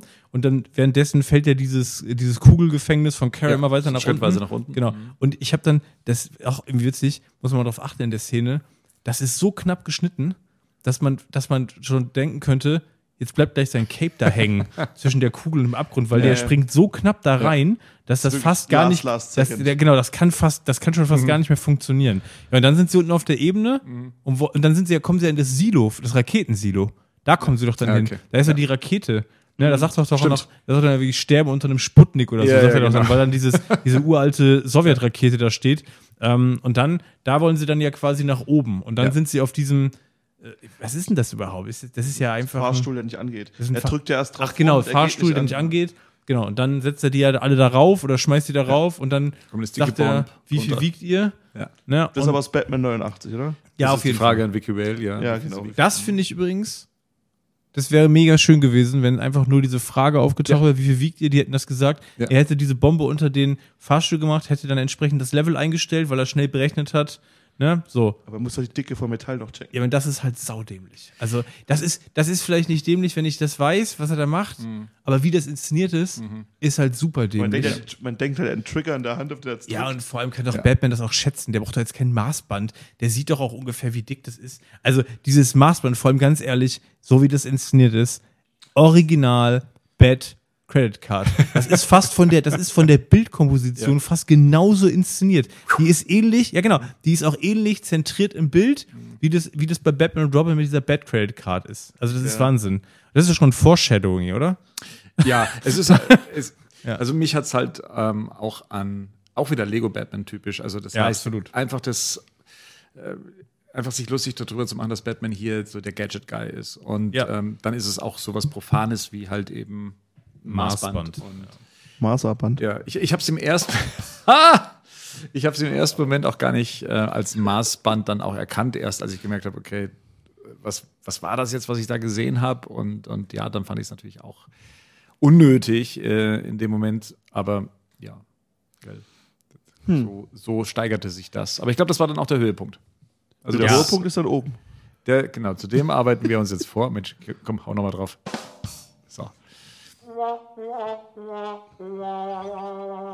Oben angekommen. Oben angekommen. Ähm, oder eher oben gelandet, muss man schon fast sagen, weil die, die werden ja da rausgeschleudert aus Ja. dem Ding. Und dann ist wieder was, das hast du vorhin gesagt, das war ich, das war auch, oder ich weiß nicht, wer es von euch beiden war, ich glaube, es war Bernd. Ja, ja. Ähm, dann ist ja so, dass man dann sieht, wie Kara langsam mehr Kräfte zurückbekommt, weil auf einmal ist es hell draußen. Ja. Und im Trailer dachte ich immer, dass es Batmans Plan ist. So, dass er quasi, er hält seine Faust davor Ja, das hat Henning gesagt, ja. ja, Henning hatte das gesagt. Und dann auf einmal sieht man, wie dann die Kugel auf das Ding geht. Aber das rein inszenatorisch. Batman weiß es zu dem Zeitpunkt gar nicht, Ja. was da überhaupt passiert. ja. Und ähm, die Sowjets greifen einfach Supergirl an. Superman zerlegt die ganzen Sowjets eigentlich alleine. Da, die Barrys sind, der eine Barry ist angeschossen, der andere kann nichts. Batman schafft, wird eigentlich, ist kurz davor zu sterben.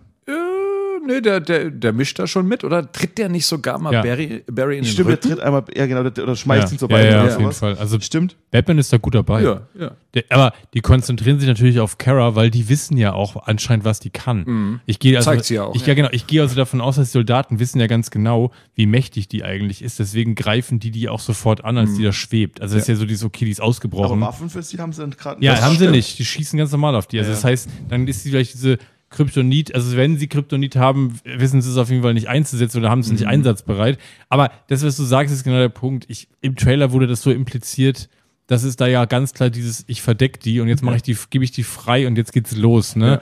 Und das ist einfach nur dumm in dem Film. Also es ist im Film selbst, es ist einfach nur blöde, weil das einfach, Es wäre so ein bisschen dieses My Turn von, also, Ja, so, ja. also von, von Justice League. Gespiegelt hätte man das machen können, Mhm. aber Her Turn so ein bisschen. Aber im Endeffekt weiß er es gar nicht. ja, weiß gar nichts. Das ist reiner Zufall, dass sie hinter Ja, seiner Hand da schwebt. Das ist halt so dumm, weil er, eigentlich muss er sich gerade ergeben. Weil er, weil er weiß ja noch nicht mal, er weiß ja gar nicht, dass Kara überhaupt irgendwas kann. Die wissen ja gar nicht, wer das ist. Eben, die wissen nicht, die wissen ja nicht mal, ob es eine, das eine Kryptonierin ist. Genau. Und Ja. dann, und dann mischt da, weil du gerade gesagt hast, äh, Supergirl und Kara mischt da jetzt die Jungs gut auf, aber wie die die aufmischt? Also da müssen wir mal kurz drüber sprechen. Ja, wir haben Aber heute die Toten gezählt. Also Ja, die, voll. Aber fair enough, das sind die, die sie seit Jahren gequält haben. Ja, klar, das ist klar. Also das aber, ist jetzt nicht, ja, also klar, es ist hart, aber das kaufe ich noch eher, weil, weil das macht auch der Superman in Flashpoint. Der wurde halt, die wurde wahrscheinlich seit Jahrzehnten, und das wissen wir nicht, vielleicht wurde ist auch vor einer Woche erst ja, abgestürzt. genau, das wissen wir nicht. Das, das, das ist, da Ja. liefert der Film echt wenig. Aber in der Theorie und so wie sie aussieht, hat die, wurde die, die seit Jahren gequält. Und das, was sich dann an seinen Peinigern, sag ich mal, auslässt, ist jetzt auch was, wo ich dann in so, für so ein Elseworld, das ist ja nicht die Supergirl, die wir sonst haben, für so eine Elseworld Supergirl, das kann ich dann schon kaufen. Ich, ich, später funktioniert es dann wieder weniger, aber sie sagt, wir sind so ein friedliebendes Volk und sie, weder Ja, sie ist es genau. noch Sott ist es. Ne? Und auch was wir in Man of Steel gesehen haben, war das eigentlich auch nur so halb. Und das ist dann eher das Problem. Aber an sich, dass die ihre, die Leute, die sie seit Jahren eingesperrt und gequält haben, eine fremde Rasse, dass die denen erstmal ordentlich die Fresse poliert, das ist schon. ja, aber das, wird ist, dann aber das okay. ist genau das Problem. Hier ist nicht die Fresse polieren. Hier ist, bringt die halt hier, um. ist, hier ist einfach mal 10 bis 15 Leute einfach mal kurz irgendwie abschlachten, weil die tötet die halt wirklich richtig. Ne? Die werden da irgendwie durch die Gegend gekloppt, die fliegen da irgendwie Kilometer weit weg. Den einen wirft sie hinter sich gegen die Wand. Äh, Da sieht man, da Ja, sieht man jetzt aber- kein, ja. nicht wie bei nicht wie bei Wonder Woman bei Snyder noch den, den, den Kopf platzen, aber du siehst dann eine Explosion, wo klar ist tot. Also die ist das, die geht da schon, äh, also die geht da richtig brutal zu Werke. Ich bin da grundsätzlich bei dir, Rico. Ich glaube nur, dass das ja grundsätzlich immer das Problem von, äh, ich sag mal so omnipotenten Figuren wie Superman, Supergirl ist, wenn du sie so zeigst und sie so quasi einfach ihre Aggression, ihrer Wut freien Lauf lassen können im Sinne von Rache und ich bin jetzt sauer, das, das ist ein Problem, weil das ist, das Absolut. ist Sie, finde ich sie schon ist schwierig. auch durchgehend wütend, ne? Also auch Ja. später dann auf dem Aber- Schlachtfeld und so weiter. Sie ist ja dann nur noch am Schreien. Sie ist ja nur noch am. Aber wie gesagt, das ist für mich für so eine Elseworld Supergirl ist es okay. Ja, ja. Das, das ist nicht die, die bei den, ich kenne Supergirls Geschichte echt nur am Rande, die ist ja nicht bei den Kents groß geworden oder so doch bei den Kents, aber die ist irgendwo, die ist ja schon, kommt ja schon als Erwachsene quasi, ist ja eigentlich geschickt worden, um auf den kleinen Kal-El aufzupassen, wird aber von der Erde ein bisschen abgeleitet, das heißt, sie kommt später an, ist aber jünger als Superman. Ja, das kommt, also es gibt ja da, also nur mal dazu sagen, dass es bei Supergirl wirklich sehr, sehr verschieden, sehr, sehr viele verschiedene Versionen gibt. Ne? Ja, klar. Wie, Aber- wie das auch, wie die auch ist, wann die da ankommen, wie die aufwächst. Aber, aber, aber, aber auch oft dann, dass sie durch die Guidance von Clark dann auch Ja, lieb genau. oder besser wird oder halt auch dann quasi so Sachen nicht mehr macht. Und wenn es ihn halt nicht hat, das ist, und sie vor allem so gequält wird, dann ist es schon okay. Aber generell hast du schon natürlich recht, es ist keine Supergirl, wo ich jetzt Lust hätte, zuzugucken weiterhin, wie sie ihre Abenteuer überwindet. Aber für das, wo sie da drin ist, ist es dann schon, finde ich, okay irgendwie. Die ist halt nicht heldenhaft.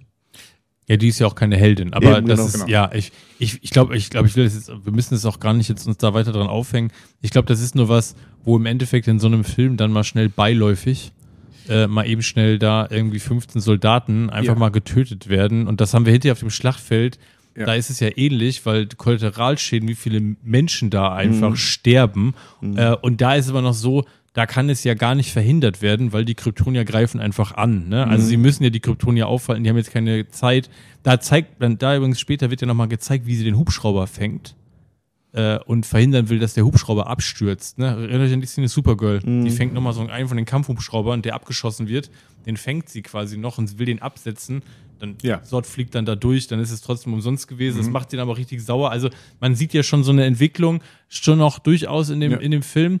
Ähm, aber es geht mir, glaube ich, eher um diese Beiläufigkeit. Naja, also vorher, vorher gehen wir die, reden wir die ganze Zeit darüber, dass hier alle möglichen Leute gerettet werden müssen und dass Mhm. es immer darum geht und plötzlich ist das so dann, dann beiläufig und es stört doch irgendwie keinen. Und es ist halt, klar, es sind jetzt irgendwie Soldaten und die haben die gequält, ja, okay, von mir aus. Wie gesagt, Russen auch noch. Ja. aber, aber ja, ich finde, das insgesamt ist das immer schon schwierig, Ja, wenn, ja, wenn das so beiläufig passiert. so eine Sequenz zu inszenieren. Genau. Ähm, wie wir sie da gesehen haben, gerade eben mit jemandem wie Supergirl. Und ich finde, es, es sah jetzt auch nicht, es, es, es sah halt auch recht, ich sage jetzt mal, unrealistisch aus, was da mit den Soldaten Auf jeden gemacht Fall. wurde, ne? wie die teilweise auf dem Boden verbogen und geworfen und fast schon, ich möchte nicht sagen slapstick-mäßig, aber schon so, dass man sagt, das ist irgendwie so fernab von, von spürbarer Realität. Ähm, gehört vielleicht ein bisschen auch dazu, um das Ganze nicht ja, zu wuchtig wirken zu lassen. Aber es ist verführerisch mit so einer starken Figur, das dann auch mal zu demonstrieren, was sie kann. ja, ja. Und ja, und da kann es dann gern mal so, weil ich mir dann auch gedacht habe, uh, da steckt, da steckt aber viel von deinem Cousin in dir, was da, was da in dir brodelt, ähm, was den Bodycount angeht. Zumindest im Snyder. Jetzt muss ich nur überlegen, ähm, sie bricht ja jetzt nicht zusammen oder sowas, ne? Doch. Doch. Doch. Sie Doch, doch. steht- sie- Warum? Der Badchat kommt und sie ist dann so erschöpft eher, sieht es aus. Sie, äh, Ja, nachdem sie ja. alle besiegt hat, ist sie so, so am Boden, bricht zusammen und der Chat kommt und dann ist die Szene vorbei. Alles klar, okay. Dann äh, ist das der Grund, warum sie auch mit denen dann mitkommt. Genau, Genau, die, sie liegt sie, dann auch auf sie, dem Tisch in sie nehmen die mit. Sie nehmen die ja Genau. mit. Also die, genau, die bricht zusammen und ich interpretiere, interpretiere das so, sie hat ja nur kurze Zeit, sich aufzuladen. Ja. Sie gibt da alles Ja, und die ist einfach erschöpft. Das ist ein Genau. Kreislauf, Okay. das ist ein Kreislaufkollaps, weil die Ja. einfach, ne, die ist einfach völlig ermüdet, weil die kann ja noch nicht so aufgeladen sein. War auch kein Snackautomat in der Nähe. Genau. Hilft ihr auch nicht. Also, genau. Außer es ist Sonnenstrahlung verpackt, die ich dann konsumieren könnte. Jetzt haben wir ja gedacht, dass wir ähm, Capri-Sonne. das mit, die, übrigens im Film auch zu sehen ist. Machen noch mal Sunkist, gibt's auch noch. Wir haben ja jetzt eigentlich gedacht, wir kommen mit unserer Besprechung insoweit durch, dass wir es in einer Ausgabe erledigen. Gott sei Äh, Dank haben wir uns bei sowas noch nie geirrt. Nein. Ja. Wir, woll, wir wollten eigentlich auch nur eher so, so die, die Eckdaten und so weiter mal abfrühstücken. Aber das haben wir jetzt nicht geschafft. Wir haben uns jetzt tatsächlich in die Story nochmal begeben, was ich gar nicht so schlecht finde. Aber das schaffen wir nicht in einer Ausgabe. Ich glaube, wir müssen da jetzt so eine Pause einlegen, ähm, versuchen uns noch den Film so gut es geht in der Erinnerung zu behalten, um das dann in einem zweiten Teil weiter zu besprechen. Dann eben auch über, ähm, na, natürlich die ganzen Cameos, Easter Eggs, ähm, die, the good, the bad, the ugly nenne ich das mal. Wir können dann natürlich auch über unsere abschließende Wertung und dann auch noch äh, über den Erfolg des Films sprechen, der dann bis zur nächsten Ausgabe ähm, dann deutlicher werden sollte. Und vielleicht haben wir dann auch die ein oder andere Person, die dann hier noch mitsprechen könnte. Ja, warum nicht? Vielleicht finden wir ja jemanden, der Lust hat, uns, zwei, uns dreien aufzunehmen. Schauen wir mal. Äh, ansonsten ist natürlich jeder der Hörer ähm, aufgefordert, sage ich mal, oder eingeladen, seine Meinung zum Film auf batmannews.de ähm, auch zu posten. Wir haben ja da so einen Meinungsartikel aufgesetzt. Äh, da füllen sich ja auch schon äh, die ganzen Meinungen derer, die den Film auch schon gesehen haben. Und äh, bis dahin dürften es dann auch immer mehr werden. Uns freut es, wenn ihr euch daran beteiligt, damit wir auch so ein Bild davon bekommen, wie der Film bei euch ankommt. Auch äh, super, wenn ihr uns mal bei iTunes kommentiert, bei YouTube und wo man uns ähm, sonst noch eine Wertung mitgeben kann. Und Discord. natürlich auch in Discord, genau, da gibt es ja auch einen Flash-Spoiler-Kanal, der frisch zum Filmstart eröffnet wurde. Da kann man sich dann frank und frei zu dem Film äußern. Und mit uns diskutieren. Ja. Also das ist ja dann nochmal, Genau. da sind wir jetzt ja Schlag dann uns auch, unsere guten Meinungen ruhig um die Ohren. da sind wir jetzt ja dann auch aktiv, nachdem äh, jetzt wir den Film ja auch gesehen haben. Ja. Genau, also seid ihr herzlich eingeladen, auf allen Kanälen jetzt äh, Feuer freizugeben. Yes. Und da sage ich vielen Dank fürs Zuhören und wir hören uns dann zu The Flash, die Besprechung, Teil 2. Gute Nacht. Danke, danke, danke, Danke. danke. Gute Nacht.